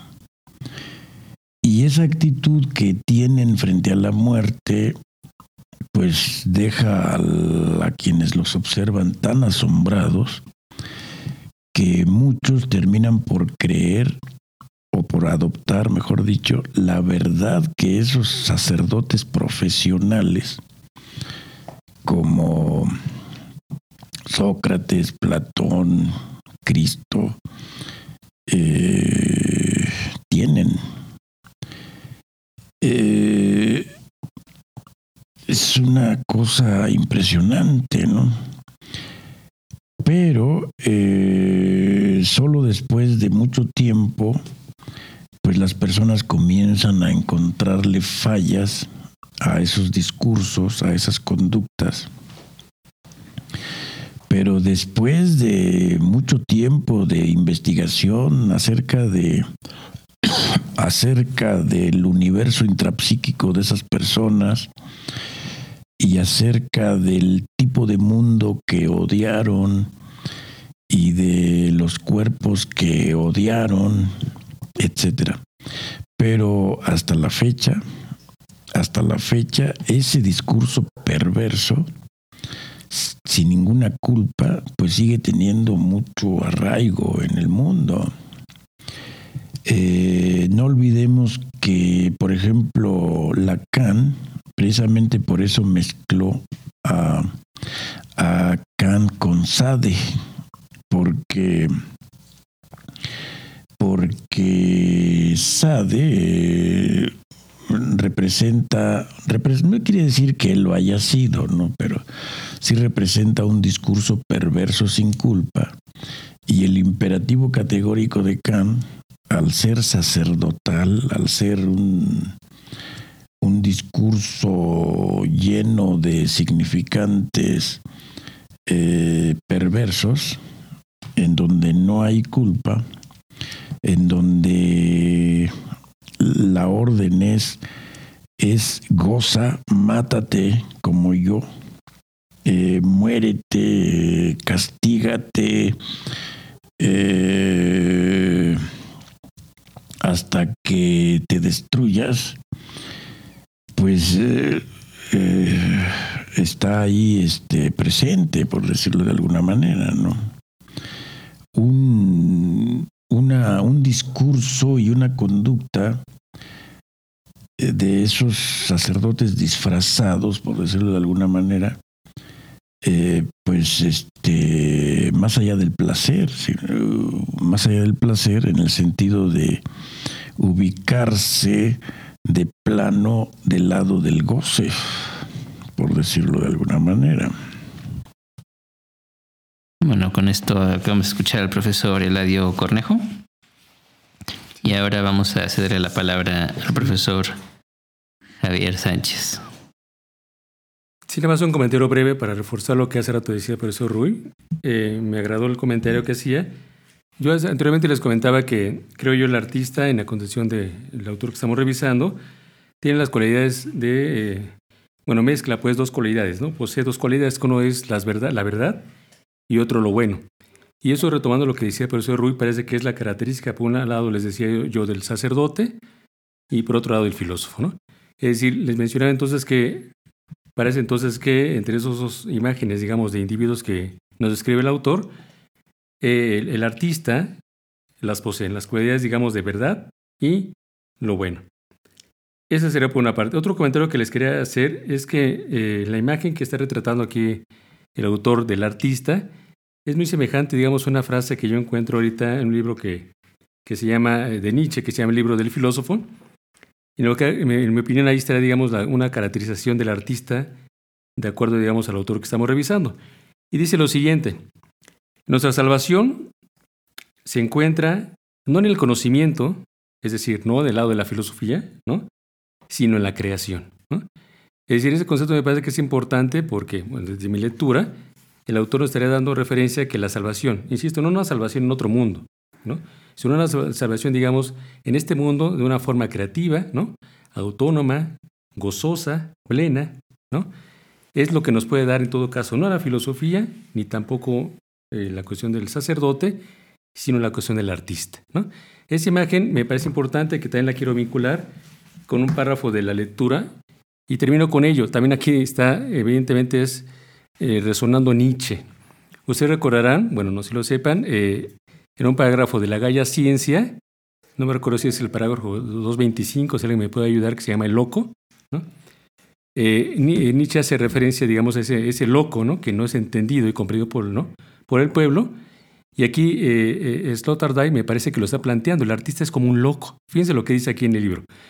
Dice, cuando habla del artista, dice, la casa de los que habitan de forma diferente, es decir, los artistas, ¿no?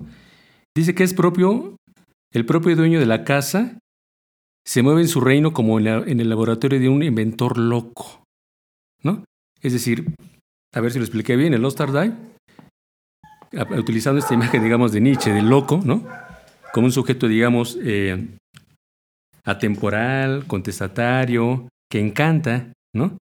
Que es disidente, por supuesto, que es contestatario, es la imagen que está, me parece, ¿no? Sloterdijk planteando lo que es el artista. Es un loco, pero ojo, no loco de esos de que, que, eh, que hay que temerles, sino un loco necesario, porque como decía Rui hace rato, es aquel, digamos, que, que puede, digamos, conducirnos, ¿no?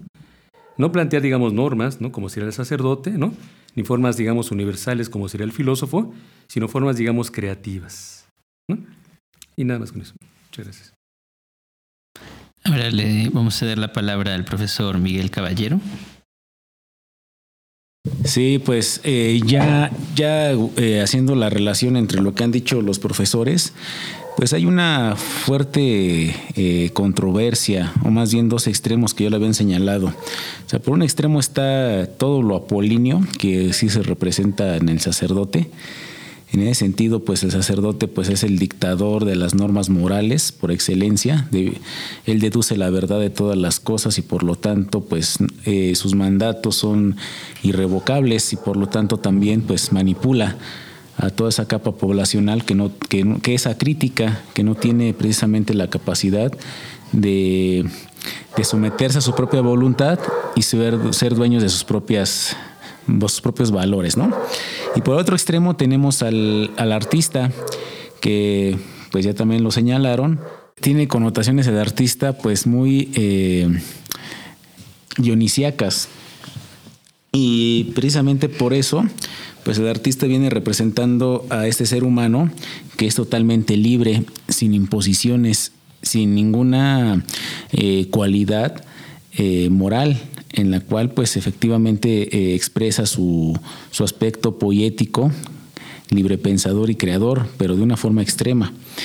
Y pues en la, en la, mitad, a medio camino, pues vendría estando el filósofo, porque él es el que precisamente pues, eh, pues tiene que reflexionar la parte normativa de la realidad, que es la que es representada por el sacerdote, la parte de la verdad, porque precisamente tiene que criticar si esa verdad es en realidad verdad. Y por otra parte también reflexiona la vida de los artistas y se pregunta por qué estos seres eh, todo el tiempo se la pasan creando, por qué eh, no tienen condiciones, por qué eh, de alguna manera sus aspectos más representativos, como el de crear a partir de, de la materia, por qué son a veces tan geniales y por qué imponen también ellos mismos las pautas culturales las pautas culturales más, eh, más acusadas en la sociedad, como son las tendencias, las modas, eh, las mercancías. Entonces, pues aquí vemos precisamente una lucha eh, cuasi dialéctica entre los opuestos que son el sacerdote y el artista, ¿no? Y el filósofo, pues para variar, pues siempre queda en medio, ¿no? tratando de, unir y de entender estas, estos extremos. Y precisamente Sloterdijk, pues eh, lo que hace es precisamente vincular eh, esta, en esta parte del libro de que el filósofo pues, guarda relación con esa idea del, orden que lo representa precisamente con Emmanuel Kant, ¿no? O sea, Emmanuel Kant, pues es el que representa precisamente la, el ansia, ¿no? El anhelo de predicar siempre la verdad. Y por otra parte, ¿verdad? Pues Maquiavelo, aquí también nos señalan en el libro, es precisamente este filósofo que debido a todas sus experiencias de vida, pues sabe y reconoce que decir la verdad, pues a veces nos trae problemas. Entonces, pues esta, eh, precisamente esta dicotomía entre la verdad del sacerdote y la verdad del artista, pues es la que el filósofo pues tendría que reflexionar, ¿no? Eh, la verdad poética, del artista, el que crea, el que, el que a partir de, pues no, bueno, pues, de la nada, ¿verdad? Crea verdades, crea eh, estilos de vida, crea mundos. Y la otra verdad de los sacerdotes, que ya está impuesta, sobre todo por una, con una, con un objetivo o con una finalidad pues totalmente corrompida que es eh, dominar políticamente, ¿no? Entonces, pues sí, es, yo creo que Sloterdijk finalmente pues nos hace reflexionar sobre cuál sería el papel del artista eh, en estos últimos momentos, ¿no? En estos, en estos tiempos.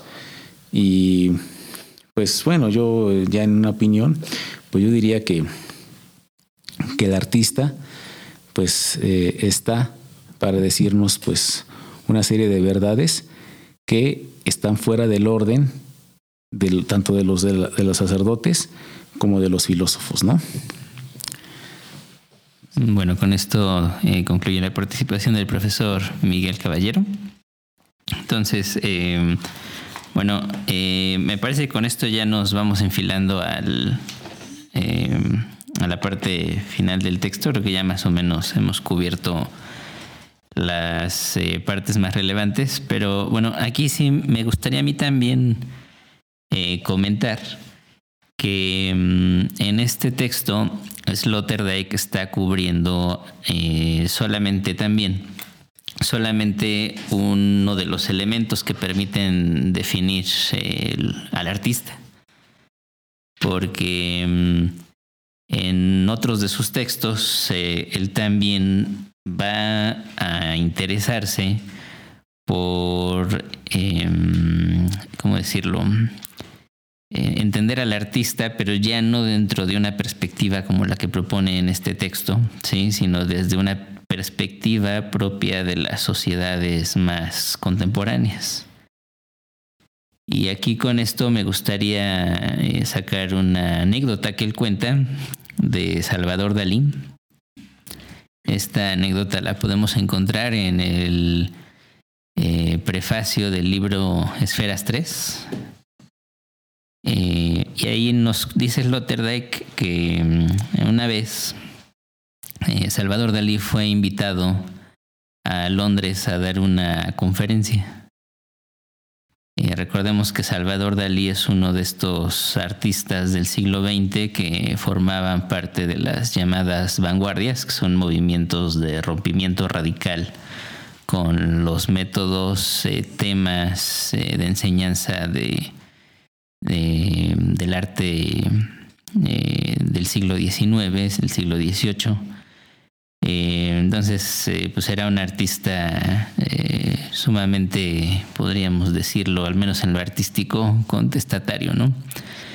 Entonces, Salvador Dalí llega a Londres y sorprende a su audiencia apareciendo en una escafandra de buzo, ¿no? Las escafandras son estos este, pues, trajes que usaban los buzos hace ya muchas décadas, que no eran como estos trajes ligeros de ahora, sino más bien estos trajes, era un, casco de metal muy pesado, ¿no? Eran casi como trajes de astronauta. Y entonces eh, la escafandra tenía un tubo que se conectaba al casco y desde ahí les bombeaban aire desde la superficie, ¿no? Entonces eh, Dalí sale con, con, este traje de escafandra y empieza a dar su conferencia, ¿no? Pero pues él trae el traje puesto y de hecho pues le tienen que estar bombeando aire mediante una, un tubo para que pueda respirar. Entonces él empieza ya a gesticular, pero pues evidentemente ninguno de los que están en el público puede escuchar nada de lo que le está diciendo. Y entonces, eh, por accidente, la bomba que estaba haciéndole llegar aire se avería. Y entonces ahí en medio de su conferencia, frente a todo su público, Dalí empieza a asfixiarse.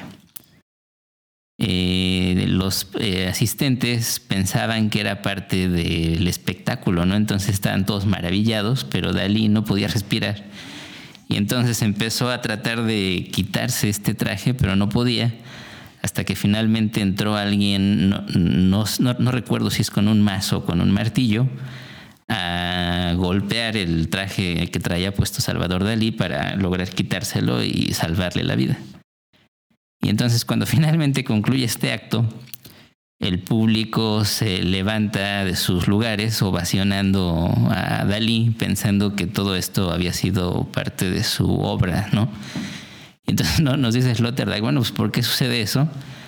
Porque el, arte llevado a su forma más extrema es una, eh, una actividad que lleva a aquellos que la observan a estar atentos a esperar cualquier cosa, ¿sí? O sea, el arte en ese sentido sería también el que destruye el contexto por completo. Y, o sea, en principio aquí parecería que los artistas de la época de Dalí siguen también eh, comportándose y buscando las mismas cosas que los artistas en el mundo griego, por ejemplo, pero también eh, va a haber un cambio radical que va a exigir eh, ver al arte con ojos distintos. Y este cambio no se va a dar propiamente en el arte, sino que se va a dar más bien en otros ámbitos. Nos dice Sloterdijk que el siglo XX va a ser el siglo del nacimiento del terrorismo, más bien del terror, así, así, esa es la palabra que él usa en Esferas 3. ¿Y qué, qué es esto del terror? Dice Sloterdijk, es justamente la destrucción del contexto. Sí, dice él que el, terror eh, se origina, eh, o al menos uno de los momentos clave en los que podemos entender cómo nace este, este terror, es en la Primera Guerra Mundial, la Guerra de Trincheras, cuando un día los soldados franceses eh, ven venir a la distancia una nube amarilla, lechosa, cuando esta nube comienza a acercarse a ellos y los envuelve, ellos incrédulos y sin saber qué está pasando comienzan a caer muertos. Em, eh, después se supo que los alemanes habían empezado a usar cloro como un arma química y un arma, dice Sloterdijk, que destruye el contexto. O sea, un arma que nos hace conscientes de que el lugar en el que estamos viviendo a cada segundo y a cada instante y cada uno de esos lugares en los que nos encontramos vivos es producto, es posible gracias a una gran complejidad de circunstancias que nos que permiten que este lugar esté adaptado para que nosotros podamos estar en él, ¿sí? Entonces dice Sloterdijk, la guerra, pero también la política del siglo XX van a ser guerras de terror, porque serán guerras que explotarán el este principio, ¿no? O sea, este es el, principio de que vivimos en espacios climatizados de los cuales dependemos.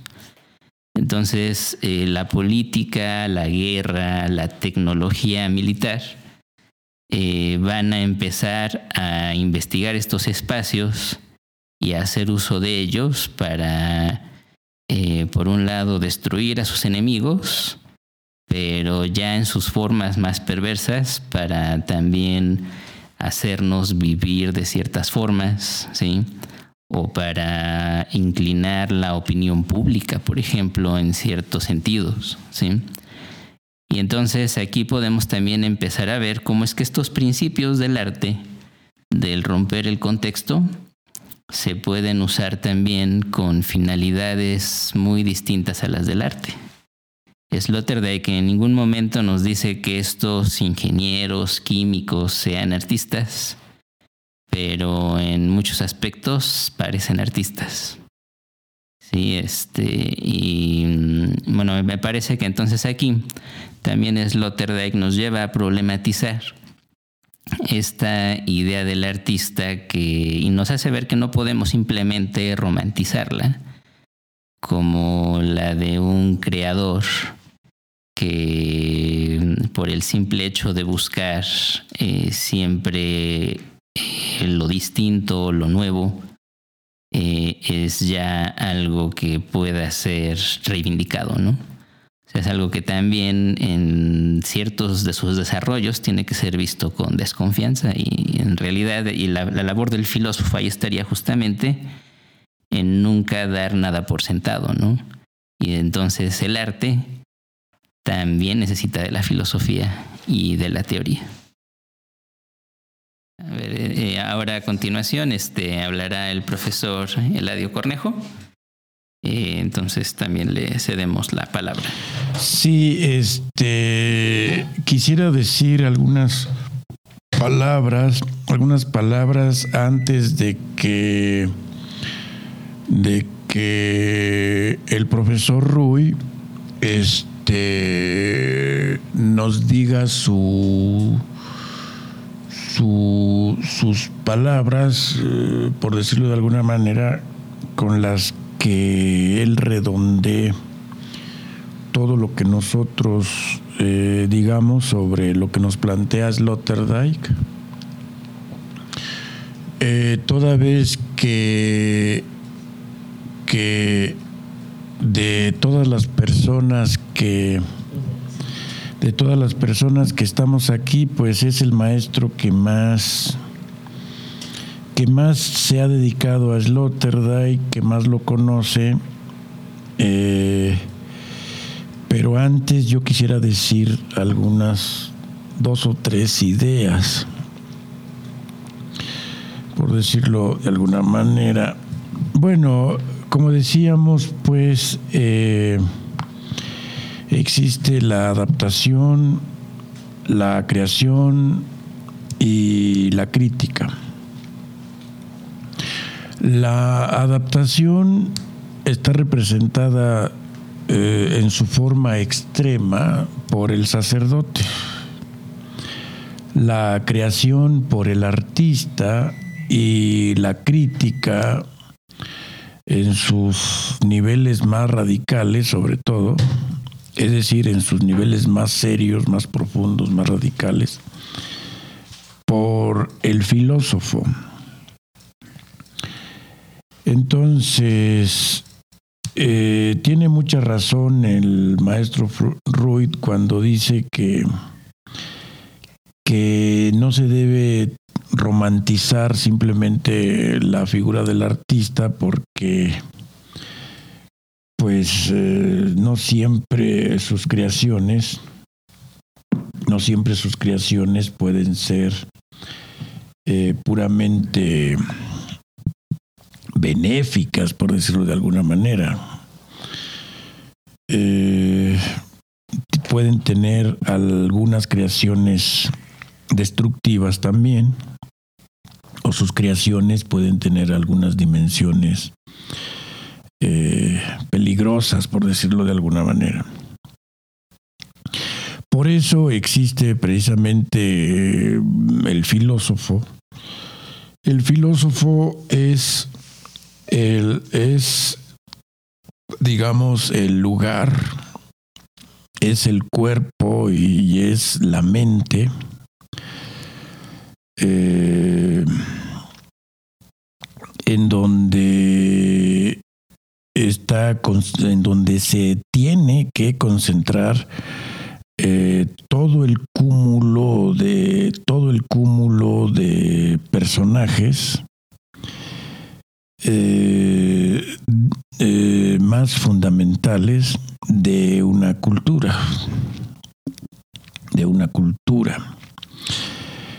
Eh, de tal manera que el buen filósofo, por decirlo de alguna manera, está obligado a, representar ese cúmulo cultural del todo.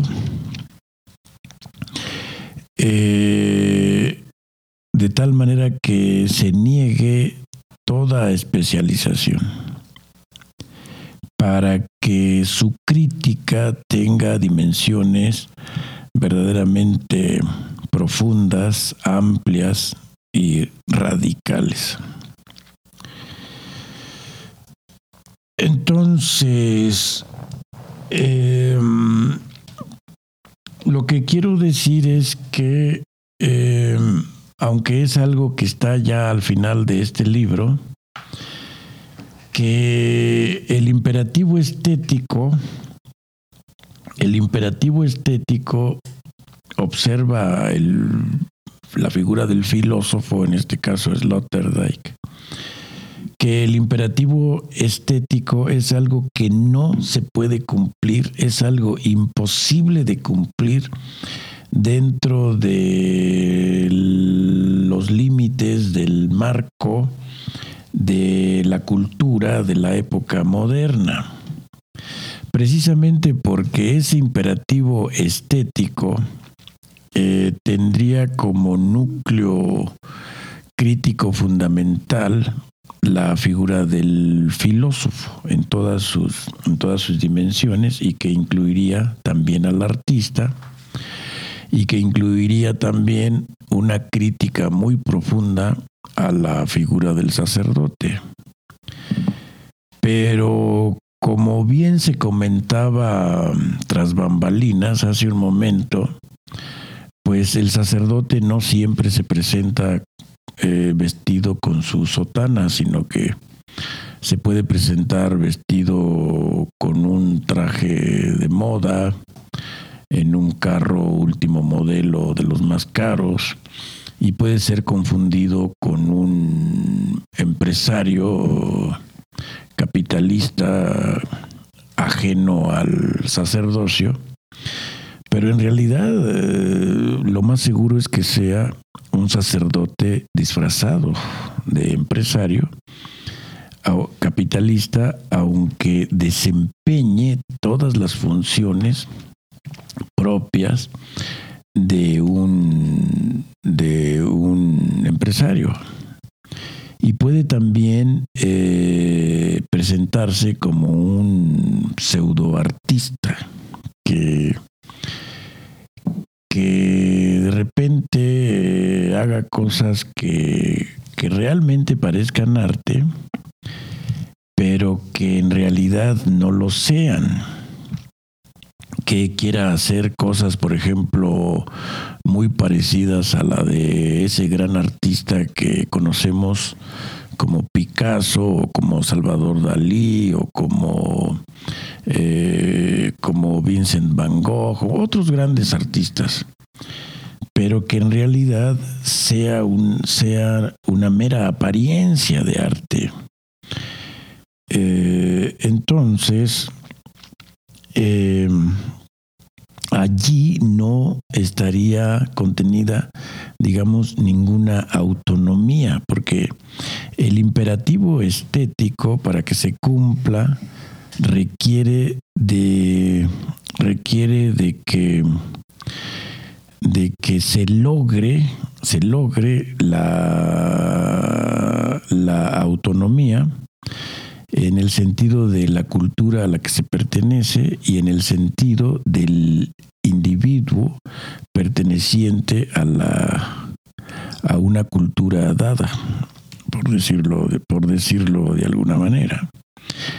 Y eh, y esa autonomía no se puede lograr dentro del marco de la cultura de la época moderna, eh, capitalista, por supuesto,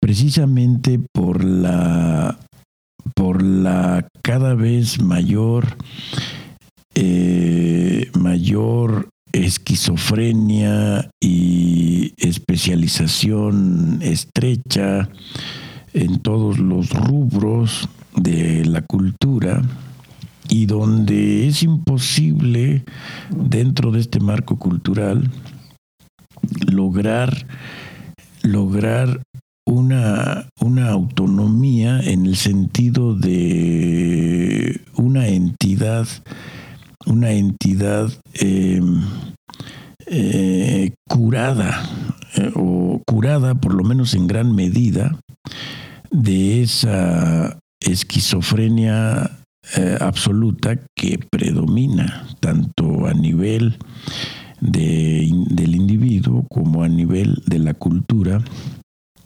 moderna propiamente dicha a la que se pertenezca. Eh, muchas gracias. Bueno, entonces eh, con esto concluye la participación del profesor Eladio. Ahora le damos la palabra al profesor Javier Sánchez. Sí, simplemente unas conclusiones ya para cerrar mi participación.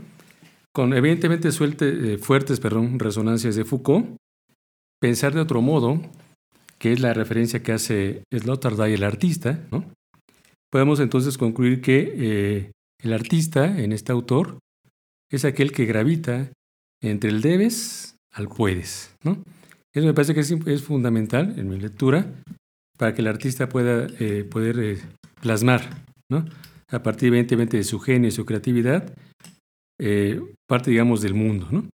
Entonces, repito, con fuertes resonancias de Foucault, pensar de otro modo, que es la característica del artista en Sloterdijk, es aquel que transita del debes al puedes. Nada más. Bueno, entonces eh, ya para cerrar esta plática, eh, quisiera retomar un tema que de hecho ya había salido hace rato y con esto ya eh, terminar el día de hoy, que era este tema de la locura. quisiera recordar a dos personajes también muy importantes en la filosofía y que posiblemente se, se hayan encontrado entre los primeros que comenzaron esta ya venerable tradición de hacer una crítica de la labor sacerdotal. Y posiblemente también sea a ellos a quienes debamos eh, esta idea de que la locura no solamente puede ser entendida hoy en día como una enfermedad, sino también como un don. Y un don que nos lleve a hacer cosas que parecían imposibles. Así como decía, no recuerdo si era Tertuliano, solo es cierto lo imposible, para un loco no hay frase que tenga más sentido que esa, ¿no? Y eh, quienes nos habrían enseñado esto, pienso yo, habrían sido también Erasmo de Rotterdam y Sebastián Brandt, quienes, eh, bueno, entre algunos otros también de su tiempo, encontraron en la figura del loco, 400 eh, años antes de Nietzsche, esta figura que podía ayudarnos a reapoderarnos del mundo en el que vivimos. ¿sí? Eh, Brandt, por ejemplo, en su famoso libro La nave de los locos o La nave de los necios, eh, nos habla de estos príncipes de la Europa de fines de la Edad Media, que dice son todos necios y han abandonado su ciencia, han abandonado a, la sabiduría que los aconsejaba antaño y ahora ya solo viven eh, de esas viejas glorias, ¿no? Se construyeron un mundo y ahora este mundo eh, se dedican a guardarlo con gran celo, pero haciendo que pierda todo su sentido. Para Brandt no puede haber peor cosa que un necio. Y aquel que se opone al necio pues sería justamente loco. ¿Sí? El loco es, es, es este que viene a infundirle un sentido completamente nuevo al mundo, pero justamente por eso lo que el loco busca es visto por los necios como un completo sinsentido. Eh, y quien también eh, se va mucho en este sentido, pues es el mismísimo Erasmo de Rotterdam, ¿no? Eh, y bueno, creo que no es casualidad que estos planteamientos se hayan dado a fines de la Edad Media. Eh, que Sloterdijk hoy nos lo recuerde, pues me parece también tiene que ver con algo que él nos comenta en sus normas para el parque humano y que pienso yo aprendió de Foucault, ¿sí? cuando nos dice que una parte de la labor de pensar en nuestro tiempo eh, significa adentrarse en estos archivos de la cultura, donde podemos ver cómo, eh, bueno, donde podemos apreciar las formas de pensar, de vivir de antaño y en los que ya casi nadie se interesa. Eh, estamos convencidos de que el mundo en el que vivimos es un mundo novedoso que se construye cada vez de manera nueva, pero en realidad si miramos con atención, nos daremos cuenta de que estamos repitiendo lo mismo que nuestros antepasados han repetido una y otra vez. Y entonces por eso es tan interesante ver que así como Brandt en su tiempo o como Rotterdam en su tiempo nos hicieron mirar a ese pasado donde hubo sabiduría para anteponerla a la de la necedad de su tiempo, Sloterdijk también nos hace volver a este pasado, ¿no? Y nos, nos, eh, nos pide que nos acordemos de quiénes eran los artistas griegos, pero también de quiénes eran los filósofos, ¿no? Que en muchas ocasiones se parecían a estos artistas, como Sócrates cuando él cuenta su historia en este mismo texto. Entonces, bueno, yo con esto quisiera este, ya cerrar. Eh, agradecemos a, eh, a todos su, bueno, que nos, que nos estén siguiendo y eh, hasta pronto.